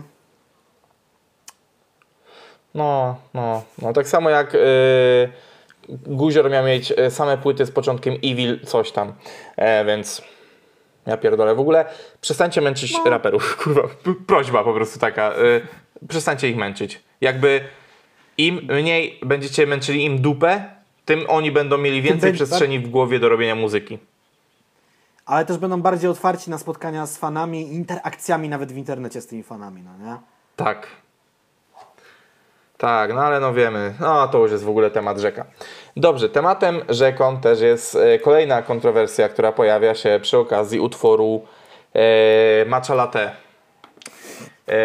I tak, kochani, e, wszyscy mówili, że nie poruszymy tego tematu, a wbrew tego, co myślicie sobie e, na mój temat, chcemy poruszyć ten temat i chcemy go przegadać, czyli kwestia wersów jeszcze wyhodowałem chwasty, typ z mojej wytwórni tłukł kobiety jak ćwiartki, palę się ze wstydu jak kalifornijskie laski, dziś mu nie poświęcę nawet milimet- milimetra i tutaj możemy wybrać sobie wersję kartki pisane przez i oraz kartki pisane przez y, żebyście tutaj mogli sobie to gdzieś e, bardziej uzmysłowić. Ha, kwestia Kartkiego i e, zarzutów, które w jego stronie się pojawiają, jest kwestią bardzo obszerną i e. Można by o tym bez kitu napisać u- u- książkę. Uknujmy tutaj... Tak, e, i uknujmy tutaj e, rzeczywiście e, wersję historii taką, że e, aż Kłebo musiał o tym nagrać, żeby, e, żeby Jaki Rap taki podcast chciało o tym gadać. No, to ja jeszcze tylko dodam, że mieliśmy małe problemy techniczne, ale już wracamy, wy tego w ogóle nie widzicie. Tak, co do tego, że y, powiedział to Quebo, więc my teraz możemy już chyba wziąć się w końcu za komentarz tego wszystkiego w miarę, ale nadal przypominam, nie mamy dostępu do tatymaty, więc nie możemy sobie za wiele pozwolić, bo nie mamy dobrego prawnika. Nieważne, yy, cholera, ta historia jest naprawdę, naprawdę długa. Ja mam akurat dobrego. Masz, ja nie. Podzielimy się numerem telefonu. Yy, słuchajcie, Jezu, ja nie wiem od czego zacząć. Yy, może takiego jakiegoś najbliższej, najbliższej ostatniej, yy, ostatnich zdarzeń, nie ostatnich. Wydaje mi się, że yy, zaczniemy od Wiktorii Cwynar i jej postów na Instagramie, filmu na YouTubie. To się wydarzyło w listopadzie roku 2019. Próbowałem Cię ustalić kiedy, 10, 11 listopada, coś koło tego. E, Potem dostaliśmy od razu w miarę szybko oświadczenie Kartkiego, e, bo jak wiadomo, no, sprawa była taka, chodziło o tak zwaną przemoc domową, jak ją nazwiemy, więc no, od razu też poleciały w kierunku Kartkiego różne wiadomości, czy to na Facebooku, czy na Instagramie. I on napisał oświadczenie. E, Potem e, oświadczenie wydała wytwórnia Que Quality. Zerknę tylko na datę, kiedy to było. Też domyślam. E, Que Quality 12 listopada, a Kuba, e, Kuba w sensie Kuba Kartki też No, czyli 12 tutaj listopada. poszło to jednym, jednym frontem. Od bodajże 15 listopada pojawiają się nagrania, wet za wet, najpierw Wiktoria, potem kartki. I generalnie chyba wszyscy już to widzieli, albo i nie widzieli. Są materiały i screeny w sieci dostępne. Jasna pała. Pojawiły się wzajemne oskarżenia. Najpierw narracja była Wiktorii taka, że kartki stosują wobec niej przemoc i fizyczną, i psychiczną. Yy, Z kolei znajomi i przyjaciele Kartkiego go bronili i ten przełom nastąpił chyba też w momencie, kiedy pojawiło się to słynne wideo z dziurą po nożu, które myślę, że na każdym zrobiło wrażenie. Tam generalnie już, jak mogę na to po- popatrzeć z dłuższej perspektywy, tam w tym związku nic nie było w porządku i oni powinni się rozstać i w końcu się rozstali. No tak, tak, ale to już jest troszeczkę wchodzenie w prywatę, to Tak. jest ich sprawa, w jakim związku sobie tkwili. Nas interesuje jakby de facto to, co do nas docierało, bo tak naprawdę dopóki nikt się albo tym nie zajmie, tak jak miał Mhm. się zająć, bo przecież y, popadały tutaj jakieś y, sformułowania, że, że ma- będzie sprawa z tym i tak dalej, i tak dalej. z obu stron zresztą, no nie? No, więc jakby tutaj y, y, tak naprawdę nikt z nas nie wie, No co tam chuja, się wydarzyło. ja tam nie byłem. I, I ja wiem, ja wiem, jaki jest stan sądów w Polsce, ale to, to jest ich sprawa, w sensie sądów. Sądy powinny się tym zająć. Przepraszam. E, więc jakby troszeczkę wchodzenie teraz w te meandry, kto miał rację, kto jest zły, czy, e, czy tak było, czy tak nie było, jest e, gdybaniem i tak naprawdę rzeczą, która nie należy do nas, nie należy ogólnie do opinii publicznej, mam wrażenie. Nie wiem, czy tutaj Jacek się ze mną zgodzi, ale oczywiście wiem, zaraz napiszecie, no bo ty Bartek y, znasz się z Kartkim, to teraz go bronisz. Nie, nie bronię go dlatego, że się z nim znam i go naprawdę lubię, tylko bronię po prostu osoby, wobec której nie ma jasnych dowodów. Są tylko słowa jednej albo drugiej strony.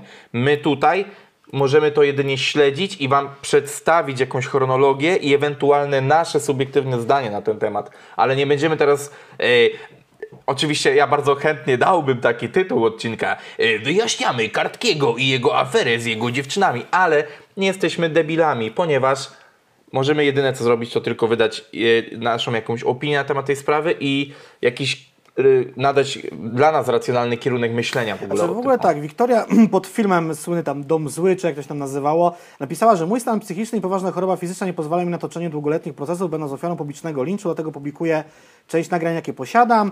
Kartki z kolei na swojej chyba grupie wrzucał, że wrzucał, znaczy napisał post, że wrzucę wam screen wyroku. Nikt z do sądu nie poszedł.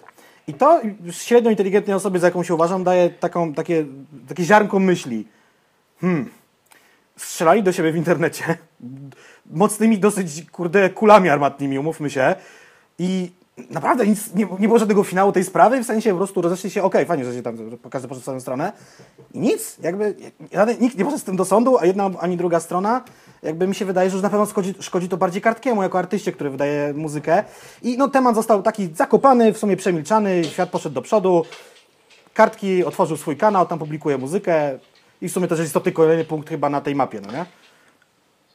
Właśnie tak, znaczy, bo to jest ogólnie istotny element na tej mapie, że e, dokładnie na koniec grudnia 2019 pojawiły się pierwsze publikacje na kanale Outside, co było e, jakby jeden z pierwszych kroków wyjścia na swoje Kartkiego. Oczywiście gdzieś tam Que Quality nadal w tym maczało palce, teraz już wiemy, że praktycznie wcale. Jedynym, jedyną ko- e, koneksją to są po prostu numery Kartkiego na kanale Que Quality, rzeczy, które tam wydał i postać Dawida Szynola, która też współpracuje z Kubą przy okazji jego wydawnictwa Outside.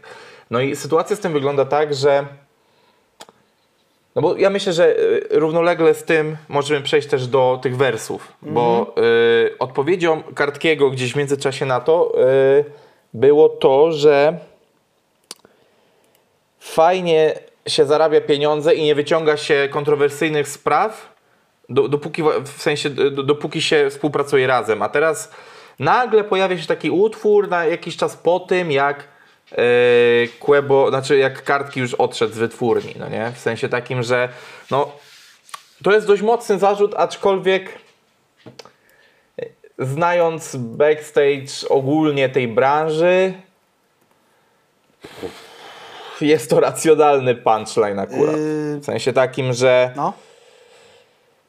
fajnie, fajnie się nie porusza pewnych rzeczy, póki jest się w gronie przyjacielskim albo biznesowym, nie? Więc tutaj rzeczywiście to ukłucie, jeżeli miałoby nastąpić, tak jak nastąpiło teraz, mogło nastąpić do, dosłownie chwilę po tym. Bo dobrze wiemy, że oświadczenie jest oświadczeniem Que Quality, jest, fir, jest oświadczeniem firmy, Tak, ale nigdy nie było przez... a, a nie Quebe. Wiadomo, że jakby ktoś powie, no tak, ale Quebo wtedy nie używał Instagrama i w ogóle zniknął, jego nie było aż do wydania Romantic Psycho. No tak, ale jeżeli przeciętny zjadacz y, hip-hopu, który nie jest Jackiem ani Bartkiem z podcastu Jaki Rap Taki Podcast, na przykład, myśli o Square Quality i myśli, no ta wytwórnia tego Queby, gdzie tam jakby Quebo i sam w niej wydaje i jest jej współwłaścicielem, bla, bla, bla, bla, ale no, Quebo, e, e, oczywiście posłużyłem się waszym ulubionym KRS-em. Quebo jest dokładnie w 50% właścicielem i posiada e, Tak, połowę. on tam, że tak powiem, maili nie odbiera i, i, i, i- kawy też nie parzy w biurze, no nie? W sensie, y, więc... y, Ale no jakby ludzie, okej, jakby spodziewali się w sumie to jego człowiek, jeden z pierwszych w ogóle na tym kanale, tam obok Guziora i kilku innych osób, spodziewali się takiej odpowiedzi.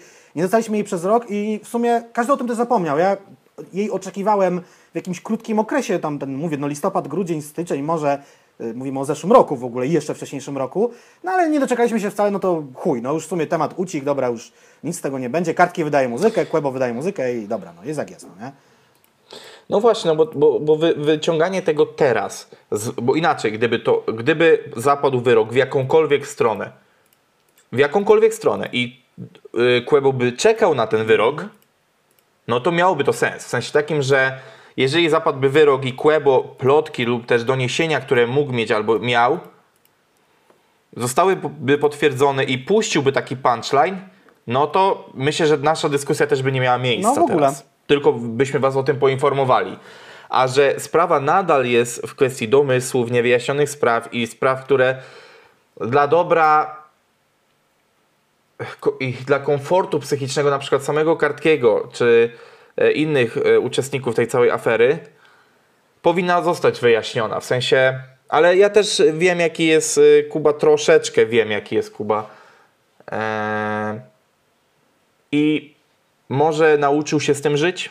W sensie takim, że wie, że taka afera była i po prostu będzie, będzie gdzieś z nią funkcjonował, tak? W sensie takim, że no, no, cz- czasu nie cofnie, mleko się wylało i teraz, y, teraz coś powinien po prostu się za to zabrać prawnie, a że się nie zabrał, no to on też już przeszedł nad tym do porządku dziennego, bo ty chyba też masz Jacek takie wrażenie i to jest chyba wrażenie nas wszystkich ogólnie, że po prostu takie afery trwają w internecie chwilę, znikają i ludzie o tym zapominają. No tak, tylko ja w ogóle miałem, miałem, mam w głowie takie coś, jak w ogóle tą całą sytuację nazywać, no nie? Bo mi się strasznie, mi osobiście, słowo afera ostatnio każe z tymi wszystkimi zjebanymi dramami na YouTubie, a mówimy o czymś dużo poważniejszym niż to, że jeden chłop z, na YouTubie nie, obraził yy, innego chłopa na YouTubie, no nie?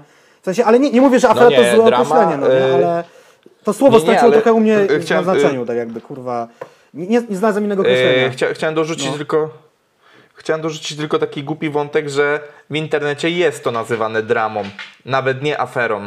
No dramat w ogóle jeszcze bardziej chyba umniejszające, no nie? Takie, że dra... drama, Tak. nie wiem. No, nie, dlatego właśnie mówię, no tutaj. E, e, nie, nie, nie wiem, czy masz tutaj coś e, szerzej do dodania w kontekście samej, samego tego, co, co powinno się z tym zadziać. No, s- s- Bo de facto. sprawa w sądzie z wyrokiem, tylko jakby też mam z tyłu głowy to, że yy, umówmy się, jakby jak jest przemoc mężczyzna-kobieta, no to zawsze, rac- zawsze no raczej stąd, s- sąd stanie po, stanie po stronie kobiety. Poczytałem sobie jakieś statystyki tego, jak to wygląda i wcale to nie jest tak, że jakąś yy, przemoc par- w związku jednego partnera wobec drugiego, kobieta, mężczyzna, mężczyzna, kobieta jakoś odbiega od, yy, od norm, bo wiadomo, że faceci częściej biją kobiety, jest to o 4% więcej, ale z kolei to. Yy, nie, czy, czy teraz. źle- Nie, jednak, jednak przemoc psychiczna też jest y, większa w stosunku mężczyzn do kobiet, ale olbrzymia część tych wszystkich rzeczy nie jest zgłaszana. I kobiety nie zgłaszają się na policję, a mężczyźni jeszcze częściej nie zgłaszają się też z tymi sprawami na policję. No chyba, że już chodzi o jakieś tam rozwody, no ale to wiadomo, wtedy już trzeba zbierać dowody przed, przed sądem. No nie? Także.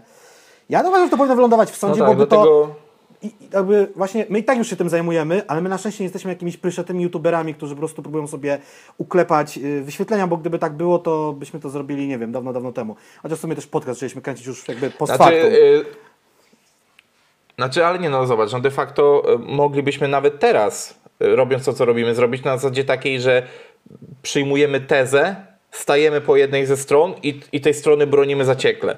A de facto tutaj to nie jest nasza rola. Naszą rolą nie jest bronienie jakiejkolwiek ze stron czy oczernianie, tylko nadanie tego kontekstu, że właśnie dopóki nie pojawi się jasnie y, y, ta, ta sytuacja wyjaśniona, no to de facto nie można rzucać takimi rzeczami, y, jakimi rzucił Quebo. No bo de facto zobacz, że to jest. Gdyby kartki był Mariuszem Jopem, no to wiemy, jakby to się skończyło. Kurwa. No, tylko wiesz co, jakby, czy to jest dobry... Nie, bo my, do... czy my już jesteśmy na etapie, jak już Kue- Kuebo zarapował, to zarapował? Jakby tak, czy nie? W tej naszej rozpisce? tak, tak, tak, Aha, nie tak, no, bo wiesz tak, co, bo tak, tutaj jeszcze tak. jest taka akcja, yy, odpowiedź jego, tak, że tam yy, napisał, że wiadomo, że ma internet i że nie będzie żył starymi dramami. A, no to tak, tak, tak, tak. tak. I tutaj co jest dalej? Yy, powiem tyle, wers fajny, ale jak się razem zarabia pieniążki, to wiesz, łatwiej się przemyka oko na pewne sprawy. No i to jest No takie... to ty mówiłem już, no nie? No, ale to jest takie.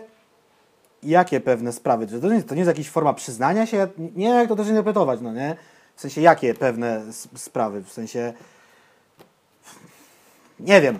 Co autor miał na myśli, no nie? Jakby- Znaczy nie, no nie, nie, nie, to nie, to, to ja akurat myślę, tak jak powiedziałem chwilę wcześniej, że yy, Aha, że różne, te sprawy. sprawy, czytaj, że po prostu na, wiesz, no, że, Bo raperzy dobrze wiemy, że odpierdalają różne No. rzeczy po prostu, no nie? No kurwa, Kłe- alkohol, narkotyki, zdrady, uszami, tam no nie? było, no nie? Wiadomo, że jest grane w tej, w tej branży. No, więc wiesz, a, a zobacz, że a zobacz, że jak jesteś w pewnym kręgu współprac, Mhm. ja, ja w ogóle mam wrażenie, że tym odcinkiem kręcę sobie straszny bicz na siebie, ale Hej ho, nie, nie, nie, nie wiem czemu, jakby zacznijmy w ja staram się 2020... przytaczać fakty i trochę opinii. Zacznijmy 2021 Ale nie, no, ale chodzi mi o to, że... Tak. Wiesz, jak jesteś w pewnym kręgu po prostu współpracy, no to na pewne tematy się nie mówi. Wiesz o co chodzi. I to jest, i to jest trochę też tak, że póki wiesz, póki Kłebo współpracował ściśle i tak dalej, no to pewne rzeczy uchodziły, wiesz, e, za, za takie, których się nie mówi. I to możemy powiedzieć od prostej, że no kurwa mać, no pro, prostym przykładem jest historia, e, dlaczego nagle e, w, w ekipie e, Tetrisa i w ekipie Raz Mentalizm doszło do zamiany DJ-ów, no nie? Też była jakaś taka, no tylko właśnie wtedy to nie było jeszcze tak medialne, że można było sobie kręcić aferę. Ja oczywiście nie powiem o co chodzi, jak ktoś wie, no wie, a jak nie, to może próbować sobie wygooglować, no ale też, te, te, też na przykład była taka afera, że no ale z racji, że chłopaki byli, no wiesz, Raz Mentalizm z Tetrisem lubili się bardzo, no to y, ludzie z bliskiego grona wiedzieli o co chodzi, ale oficjalnie nikt nigdy tego nie powiedział, co tam się zadarzyło i dlaczego do, do wymiany DJ-ów doszło na przykład, no nie? No i tak, no właśnie to jest to, no nie, że dopóki, dopóki jesteś w swoim gronie, to, to, e, to, to dobronisz wszystkiego, E, o czym też świadczy trochę oświadczenie e, Quality. Ale tu też jest jakby u, u Kartkiego też Więc jedno, wiesz, no. jedno zdanie. Mm, nigdy nie zostałem za nic skazany, chętnie bym w sądzie potańczył, jakbym miał więcej czasu. Nie ma lepszego momentu na sprawy sądowe, mi się wydaje, chociaż z drugiej strony jest COVID, niż teraz, no bo nie ma koncertu, więc może potańczyć w sądzie, ale z drugiej strony sądy działają jak gówno, bo połowa pewnie ludzi jest chora i w ogóle brakuje obsady i tak dalej. Te, te sprawy sądowe jakoś pewnie się toczą, nie wiem jak, ale jakoś się pewnie toczą. Yy, mówię, ja mam z tyłu głowy, że tam mogą mieć obie, obie strony, w tym konkretnym przypadku, coś za uszami i nie wiem, jaki byłby tam, dla kogo, na kogo byłby wyrok przysądzony.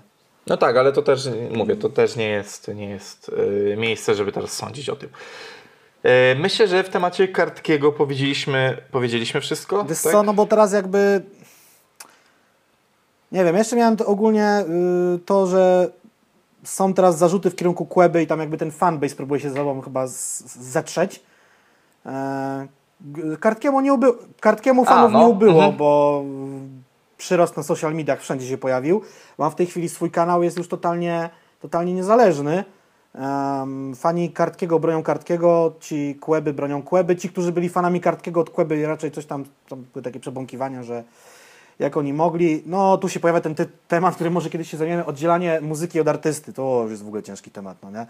O, to, ale to jest dyskusja, która zakończy się jednym wielkim Nie wiemy, nie wiemy. jest mnóstwo przykładów i muzyków, i aktorów, i też komików, no nie, stand-uperów już też się jak już różne tam historie pojawiły, gdzie czy warto teraz y, słuchać starych stand-upów Louisa C.K.'a? Jak już się wie o nim, że tam on pierdalał jakieś tam rzeczy po pijaku, jakby tak miał go tłumaczyć, albo i nie po pijaku, no są różne pojebane historie w tym wszystkim, no nie? No, dlatego, tylko widzisz właśnie, one są zawsze przykryte kołderką tego, że współpracujemy i nie warto ich nagłaśniać. Em, e, ale rzeczywiście, bo e, dobrze, że zwróciłeś uwagę jeszcze na tą kwestię e, potencjalnego Jezus, tak. beefu. E, My w ogóle nie jesteśmy słuchaczami rapu typowymi, wiesz dlaczego? Bo typowy słuchacz rapu to o, jest afera, może będzie beef, a ja tak siedzę na to patrzę, mówię, No tak, nie no. jak? E, i- i- e, typowy słuchacz rapu, jak widzi beef, to taka ślinka mu tu cieknie. Jest takie. "Aaa". To, to jest to, to zachowanie jak przy Benz Dealer poprzednio, nie? To jakby to. E, no bo teraz tak. Ten beef jest nikomu niepotrzebny.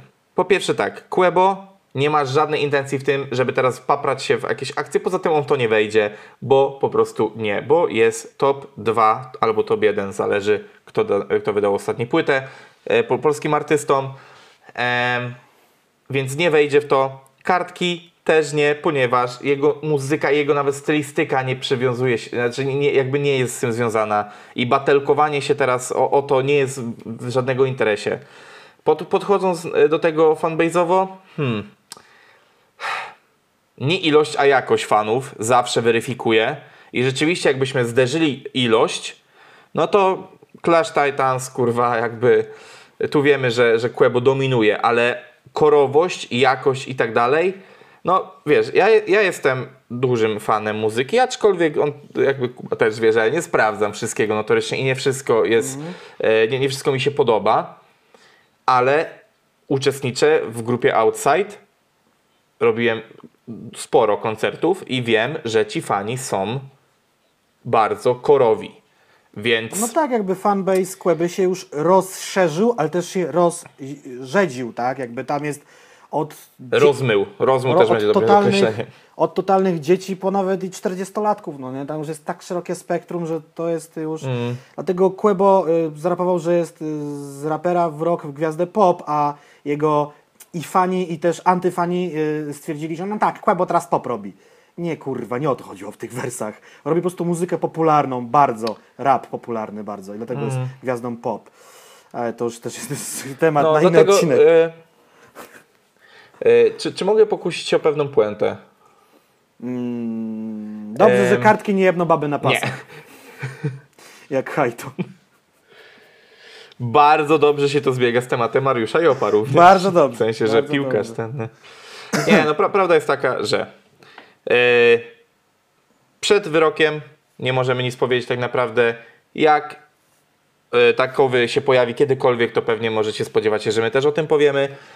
Em, na BIF nie czekajcie, bo jest on bezsensowny i nikomu niepotrzebny. W ogóle dla mnie instytucja BIF-u w roku 2020-2021 jest już rzeczą archaiczną, co chociażby udowodnił. e, Chyba ostatnim BIF-em, o którym można było pogadać, był BIF Filipka i e, Bo tam coś się przynajmniej działo. No tak, E, beef, czekaj, a, a, po, a po nich był jeszcze jeden jakiś. szpaku. E, Zobaczcie, no właśnie beefy, no. No, bezstrzel szpaku. No to już ko, kolejne, e, kolejny beef, który nikogo nie obchodzi. Więc jakby, zobaczcie, no nie jest, to, nie, nie jest to nam potrzebne. Nasza branża naprawdę nie potrzebuje. teraz tego. już nie, tylko, już nie będzie batalek na słowa, teraz już tylko Wojtek Goła do ciebie dzwoni, kółdę, wchodźcie do kładki i będzie się napiełdałać. Um, a tak, Tak, i tym, i tym optymistycznym akcentem możemy, możemy ja to chciałem tylko powiedzieć, że jeżeli chcecie wykonać jakiś ruch, jako wy, jako słuchacze, y, jeżeli się z jakimś raperem nie zgadzacie, czy cokolwiek, po prostu nie słuchajcie jego muzyki i, i tyle, no nie? Jakby, ale to, no, jakby nie zrobicie nagle rewolucji, że ludzie przestaną słuchać Kartkiego albo Kłeby, bo, bo no tak nie Jak będzie. to nie? E, zobacz, e, męczyli ludzie tyle o Benz dealera i w końcu dostali? Dostali, więc tutaj też wymęczą. Krótka piłka, kurwa. Dobrze. E, Polski rap komplet. jeżeli mówimy już o Beszczelu, O, e, jeżeli mówimy już o Beszczelu, to warto by wspomnieć o równie ważnej dla rapu postaci w tym wszystkim. E, I w ogóle tak o, o osobie, która e, jest bardzo hashtag nikogo, czyli o Sebastianie Fabiańskim, który w końcu wybaczył Kłebie. ja już myślałem, że my skończyliśmy temat Kłeba, to już jest ta rodzyna na koniec. O matko bosko. Tak, ale to, jest tak, to nie jest taka ta e, zajebista sułtańska rodzynka, którą e, jesz sobie w serniku z rodzynkami, tylko to jest ten taki rodzyn z dupy po prostu, kurwa. E, po, po e, 10 godzinach chodzenia na festiwalu rapowym, który ci się utarł między pośladkami po prostu. Tym mniej więcej jest Fabiański Ja, jako postać, nie jako człowiek w branży.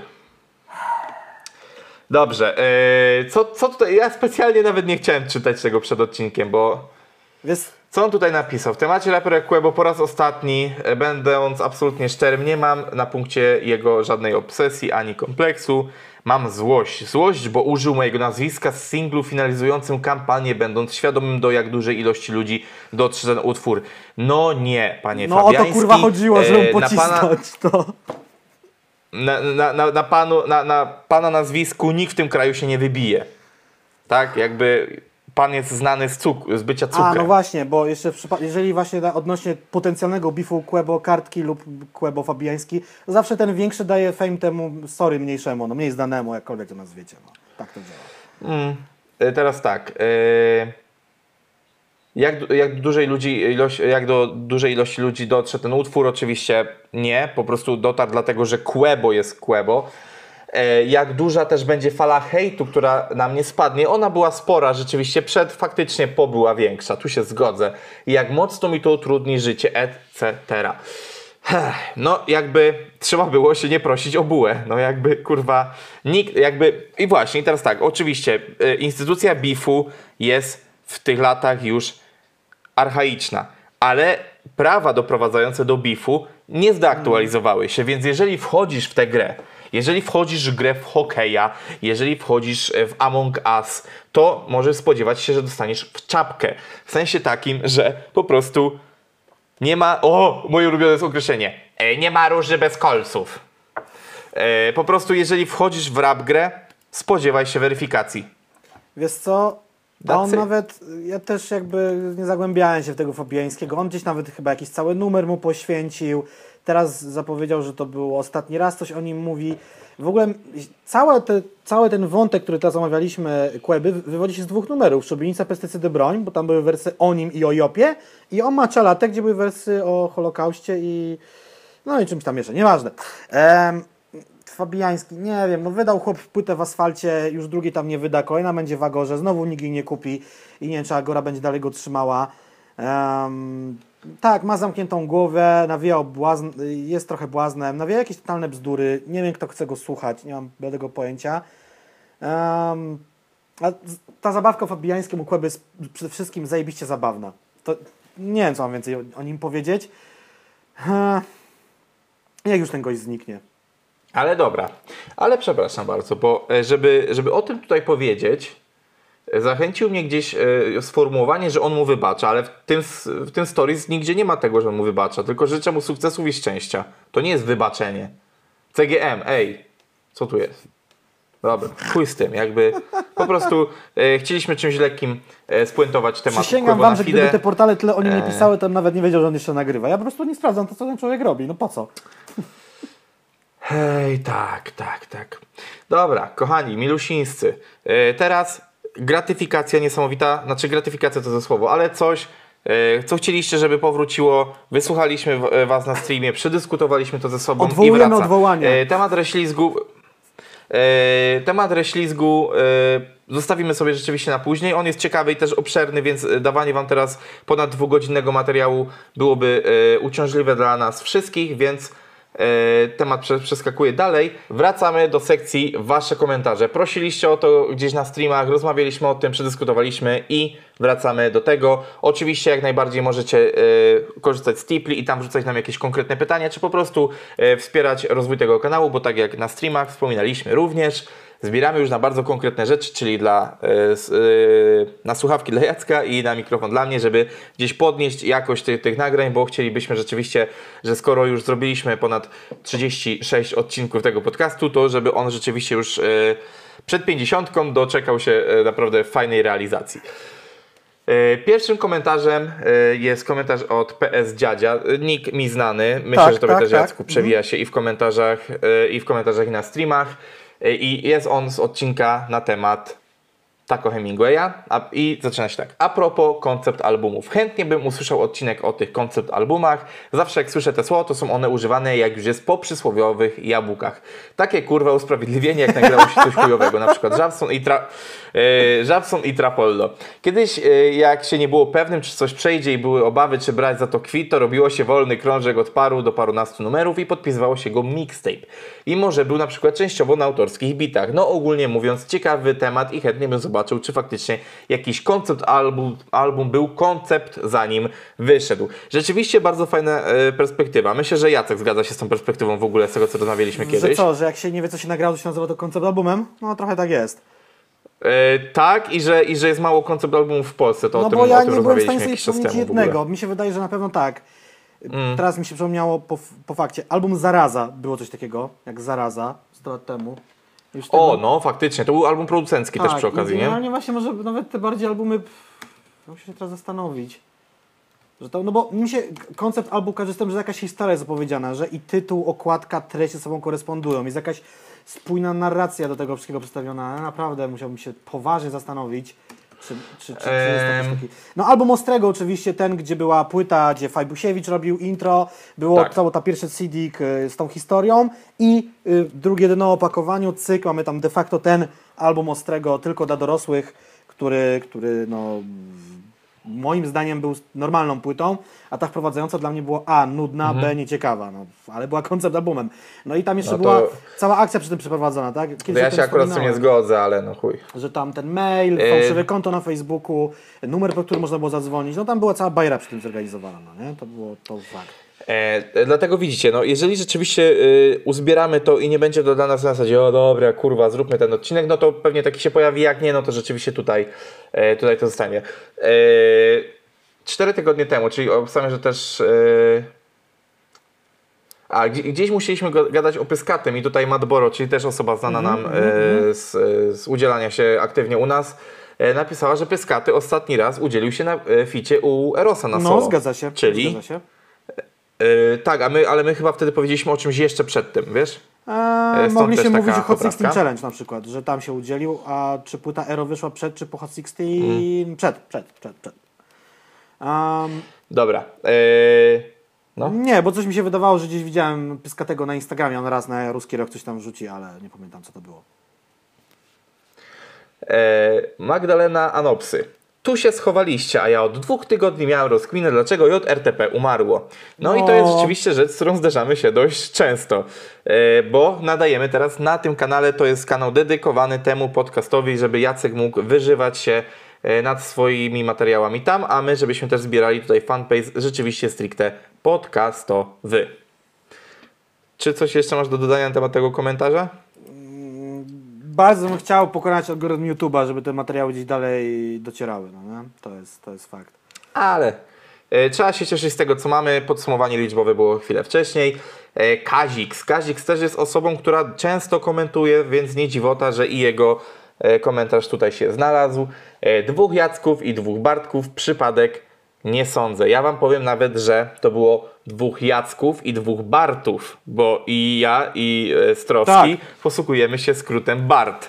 Więc to już jest w ogóle załamanie czasoprzestrzeni, nie? Tak, tak, tak, dokładnie, dokładnie. E, ge- Generalnie w ogóle z Jackiem mieliśmy taką bardzo dużą obawę. E, Nie mówiliśmy wam o tym nagrywając ten odcinek, że gdy dojdzie do połączenia na Zoomie, to zawali się wszechświat, bo po prostu taka ilość, e, taka ilość ludzi, którzy gadają o rapie i, i posiadają po prostu jeszcze te same imiona. Ech, Super, ale jak najbardziej pozdrawiam chłopaków i, i mam nadzieję, że przy e, następnej okazji się e, też, przy następnej książce będzie okazja, żeby znowu pogadać.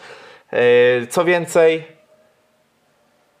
oglądajcie tamten odcinek. Tamten odcinek jest świetny, jest najfajniejszy na świecie. Musicie go oglądać. Jest super. Za- Nasza pierwsza rozmowa, zarejestrowana i Eee, publikowana, także no. Tak. E, Grzegorz Szary. I tego e, pana nie znam jako Grzegorz Szarego. Być może znamy go pod jakimś innym Ja, nickiem. ja go kojarzę z E, tego i jest niku, to- no? Jakby... Ale to może z mojego E, kanału. I to już jest komentarz. I to już jest komentarz e, spod odcinka ostatniego o Guziorze, do którego też oczywiście zachęcamy. O, zapowiada się ciekawie. Takich długich materiałów o poszczególnych raperach to jeszcze nie widziałem. Daję łapkę w ciemno. No i widzicie, jednak gdzieś ten format, no jest to jakieś potwierdzenie, że format się przyjął, poradnika sukcesu. E, I będzie on kontynuowany. Jeżeli wyjdzie odcinek lutowy, tak jak ma wyjść, to będzie to fajny odcinek. To mogę Was zapewnić, że jeżeli uda się go zrealizować tak jak chcemy, to będzie na serio A, super. przypomniało mi się, co w nim ma być. Dobra, teraz mi przypomniało. E, przedostatni komentarz, który chciałem tutaj e, przytoczyć, też jest odcinka na temat Guziora i e, płyty, między innymi też Pleśni. Hashtag grzyby strzępkowe. Czyli pleśń, tak? Pleśń to grzyby Tak, strzępkowe. bo, tak, zajebi, tak, tak, zajebiście mi się to spodobało. Po prostu e, serio się uśmiałem, zwłaszcza, że chyba jeszcze tutaj e, Zoltan e, z Wiedźmina jest na awatarze, więc już w ogóle super. Albo jakiś inny tam. Czyli można użyć tego Jegomość. samego słowa, A- ale jakby w innym znaczeniu, no nie? Jakby to jest takie... Hop, Tak. Tak, to się nazywa Jacek w języku polskim synonim. No dobra, dobra, kurwa, no. Nie chciałem mówić synonim akurat podjąłem taką decyzję, kurwa. Nie, że zapomniałem tego słowa w języku polskim. Yy, I, a, a komentarz podchodzi od Jakuba Gaudena. I ostatni komentarz Mhm. jest y, mocno powiązany z pierwszym, bo też pochodzi od PS Dziadzi. A może zrobicie jakąś serię, gdzie edycja po edycji przeanalizujecie młode wilki i to, gdzie oni teraz są. E, I teraz ja czuję, że powinienem was odesłać do naszego Twitcha, bo tam tak, e, takie rozmowy już się pojawiły. To były oczywiście luźne zrobiliśmy, rozmowy. Nie? Jakby... Tak, Wow. tak. E, prze- przejechaliśmy przez wszystkie edycje. E, generalnie temat Młodych Wilków jest dość fajny. ogólnie to jest do zrobienia, tylko to mogłoby się pojawić na zasadzie trzech odcinków w skali roku na przykład, gdzie omawiamy po, po dwie edycje, coś takiego i tak dalej. E, Temat ciężki, mo mocny do zresearchowania, e, niemniej myślę, że ciekawy faktycznie, tylko nie wiem, czy na liście priorytetów jest teraz dla nas wysoko. W sensie takim, że przede wszystkim teraz chcemy dopiąć jednego gościa na miesiąc na podcaście i jeden odcinek z serii Poradnik Sukcesu. To są jakby teraz nasze takie priorytety. E, oczywiście i cały czas regularność, czyli żeby te, te odcinki pojawiały się jak zwykle o 19 w niedzielę. I to jest jakby najważniejsze na ten moment. E, ale jak najbardziej e, ten komentarz trafił na tajemniczą e, listę, pod, na tajemniczą notatkę, która nazywa się Pomysły na długie wieczorne odcinki podcastu. Tak, no tam te pomysły zbieramy od samego początku i nawet... Mniej więcej tak. I część już zrealizowaliśmy, nie? Tak, w ogóle, bo seria poradnik sukcesu wzięła się z tego legen- legendarnego trzeciego wymiaru, który kiedyś na pewno zrobimy, a trzeba będzie dużo, dużo podigować w sieci. Tym bardziej, że my, no też już to pisałem gdzieś w jakimś komentarzu. I od VNM-a. Od y, trzeciego wymiaru i od Tak, VNM-a, że- żeby już nie było, że się gubię w y, zeznaniach. Y, kurwa, psycho, psycho ten, boże, psychole. Że my nie, jakby nie, nie wiemy, dlaczego trzeci wymiar się rozpadł, ale no to można chyba wywnioskować no, z komentarzy umieszczonych w internacie, w internacie albo nawet w internecie. Um, no wiemy tyle, ile wy wiecie. No, to trzeba czasem coś podedukować. Ja miałem w ogóle dwie styczności z trzecim wymiarem. Mhm. Pierwsza to była koncert, na który byłem i udało mi się wcisnąć gdzieś przeskakując przez barierki na jakimś dniach jakiegoś miasta i y, upraszając się o zdjęcie z nimi. Mhm, Tylko po to, żeby rok później zagrać support przed nimi. No nieźle, no nieźle. No, a, a to w ogóle też ciekawostka. E, To był koncert zorganizowany przez Rudiego i Leysona. Rudiego z Poznania. No tak, no tak. Lejsona też znam. E, e, to chyba był ich koncert. Albo koncert Teodora e, z Alko, gdzie na jednym koncercie grał trzeci wymiar, Bisz, Teodor, Bones i moja ekipa. No, niezłe zestawienie, ale w Łodzi czy, czy nie? Czy gdzieś... tak, tak, to, to, to było w Łodzi i to było w klubie Dom, który nadal istnieje na OW Piotrkowska. Tylko to był klub, do którego wchodziło ze 150 osób. A było może z 70. tylko, Yeah. tylko to był Bisz. Tylko to był Bisz dosłownie po e, wydaniu e, płyty My Music, czyli w stronę zmiany, czyli e, na zasadzie jeździmy Oplem Vectron w kombi, żeby gdziekolwiek grać w Polsce i budować fanbase i jeździł on, e, Zając Skrzypek, OR i DJ Paulo. Okej.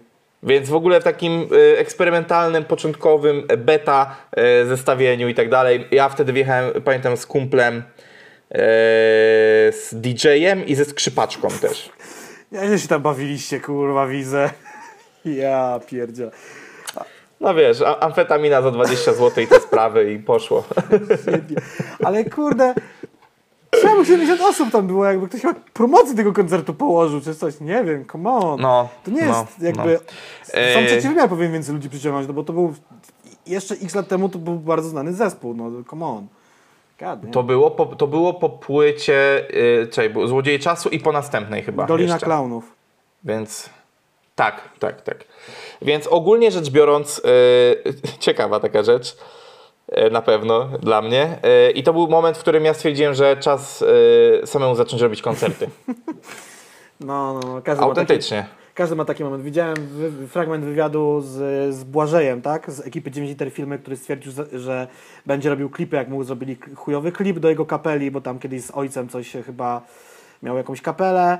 Yy, a ja zacząłem robić wywiady. Czy, czy ja mam jakąś legendarną historię, że zacząłem robić wywiady, bo wywiady były chujowe? Nie, tak nie było, ale jak już je robię, no to je robię. No nie?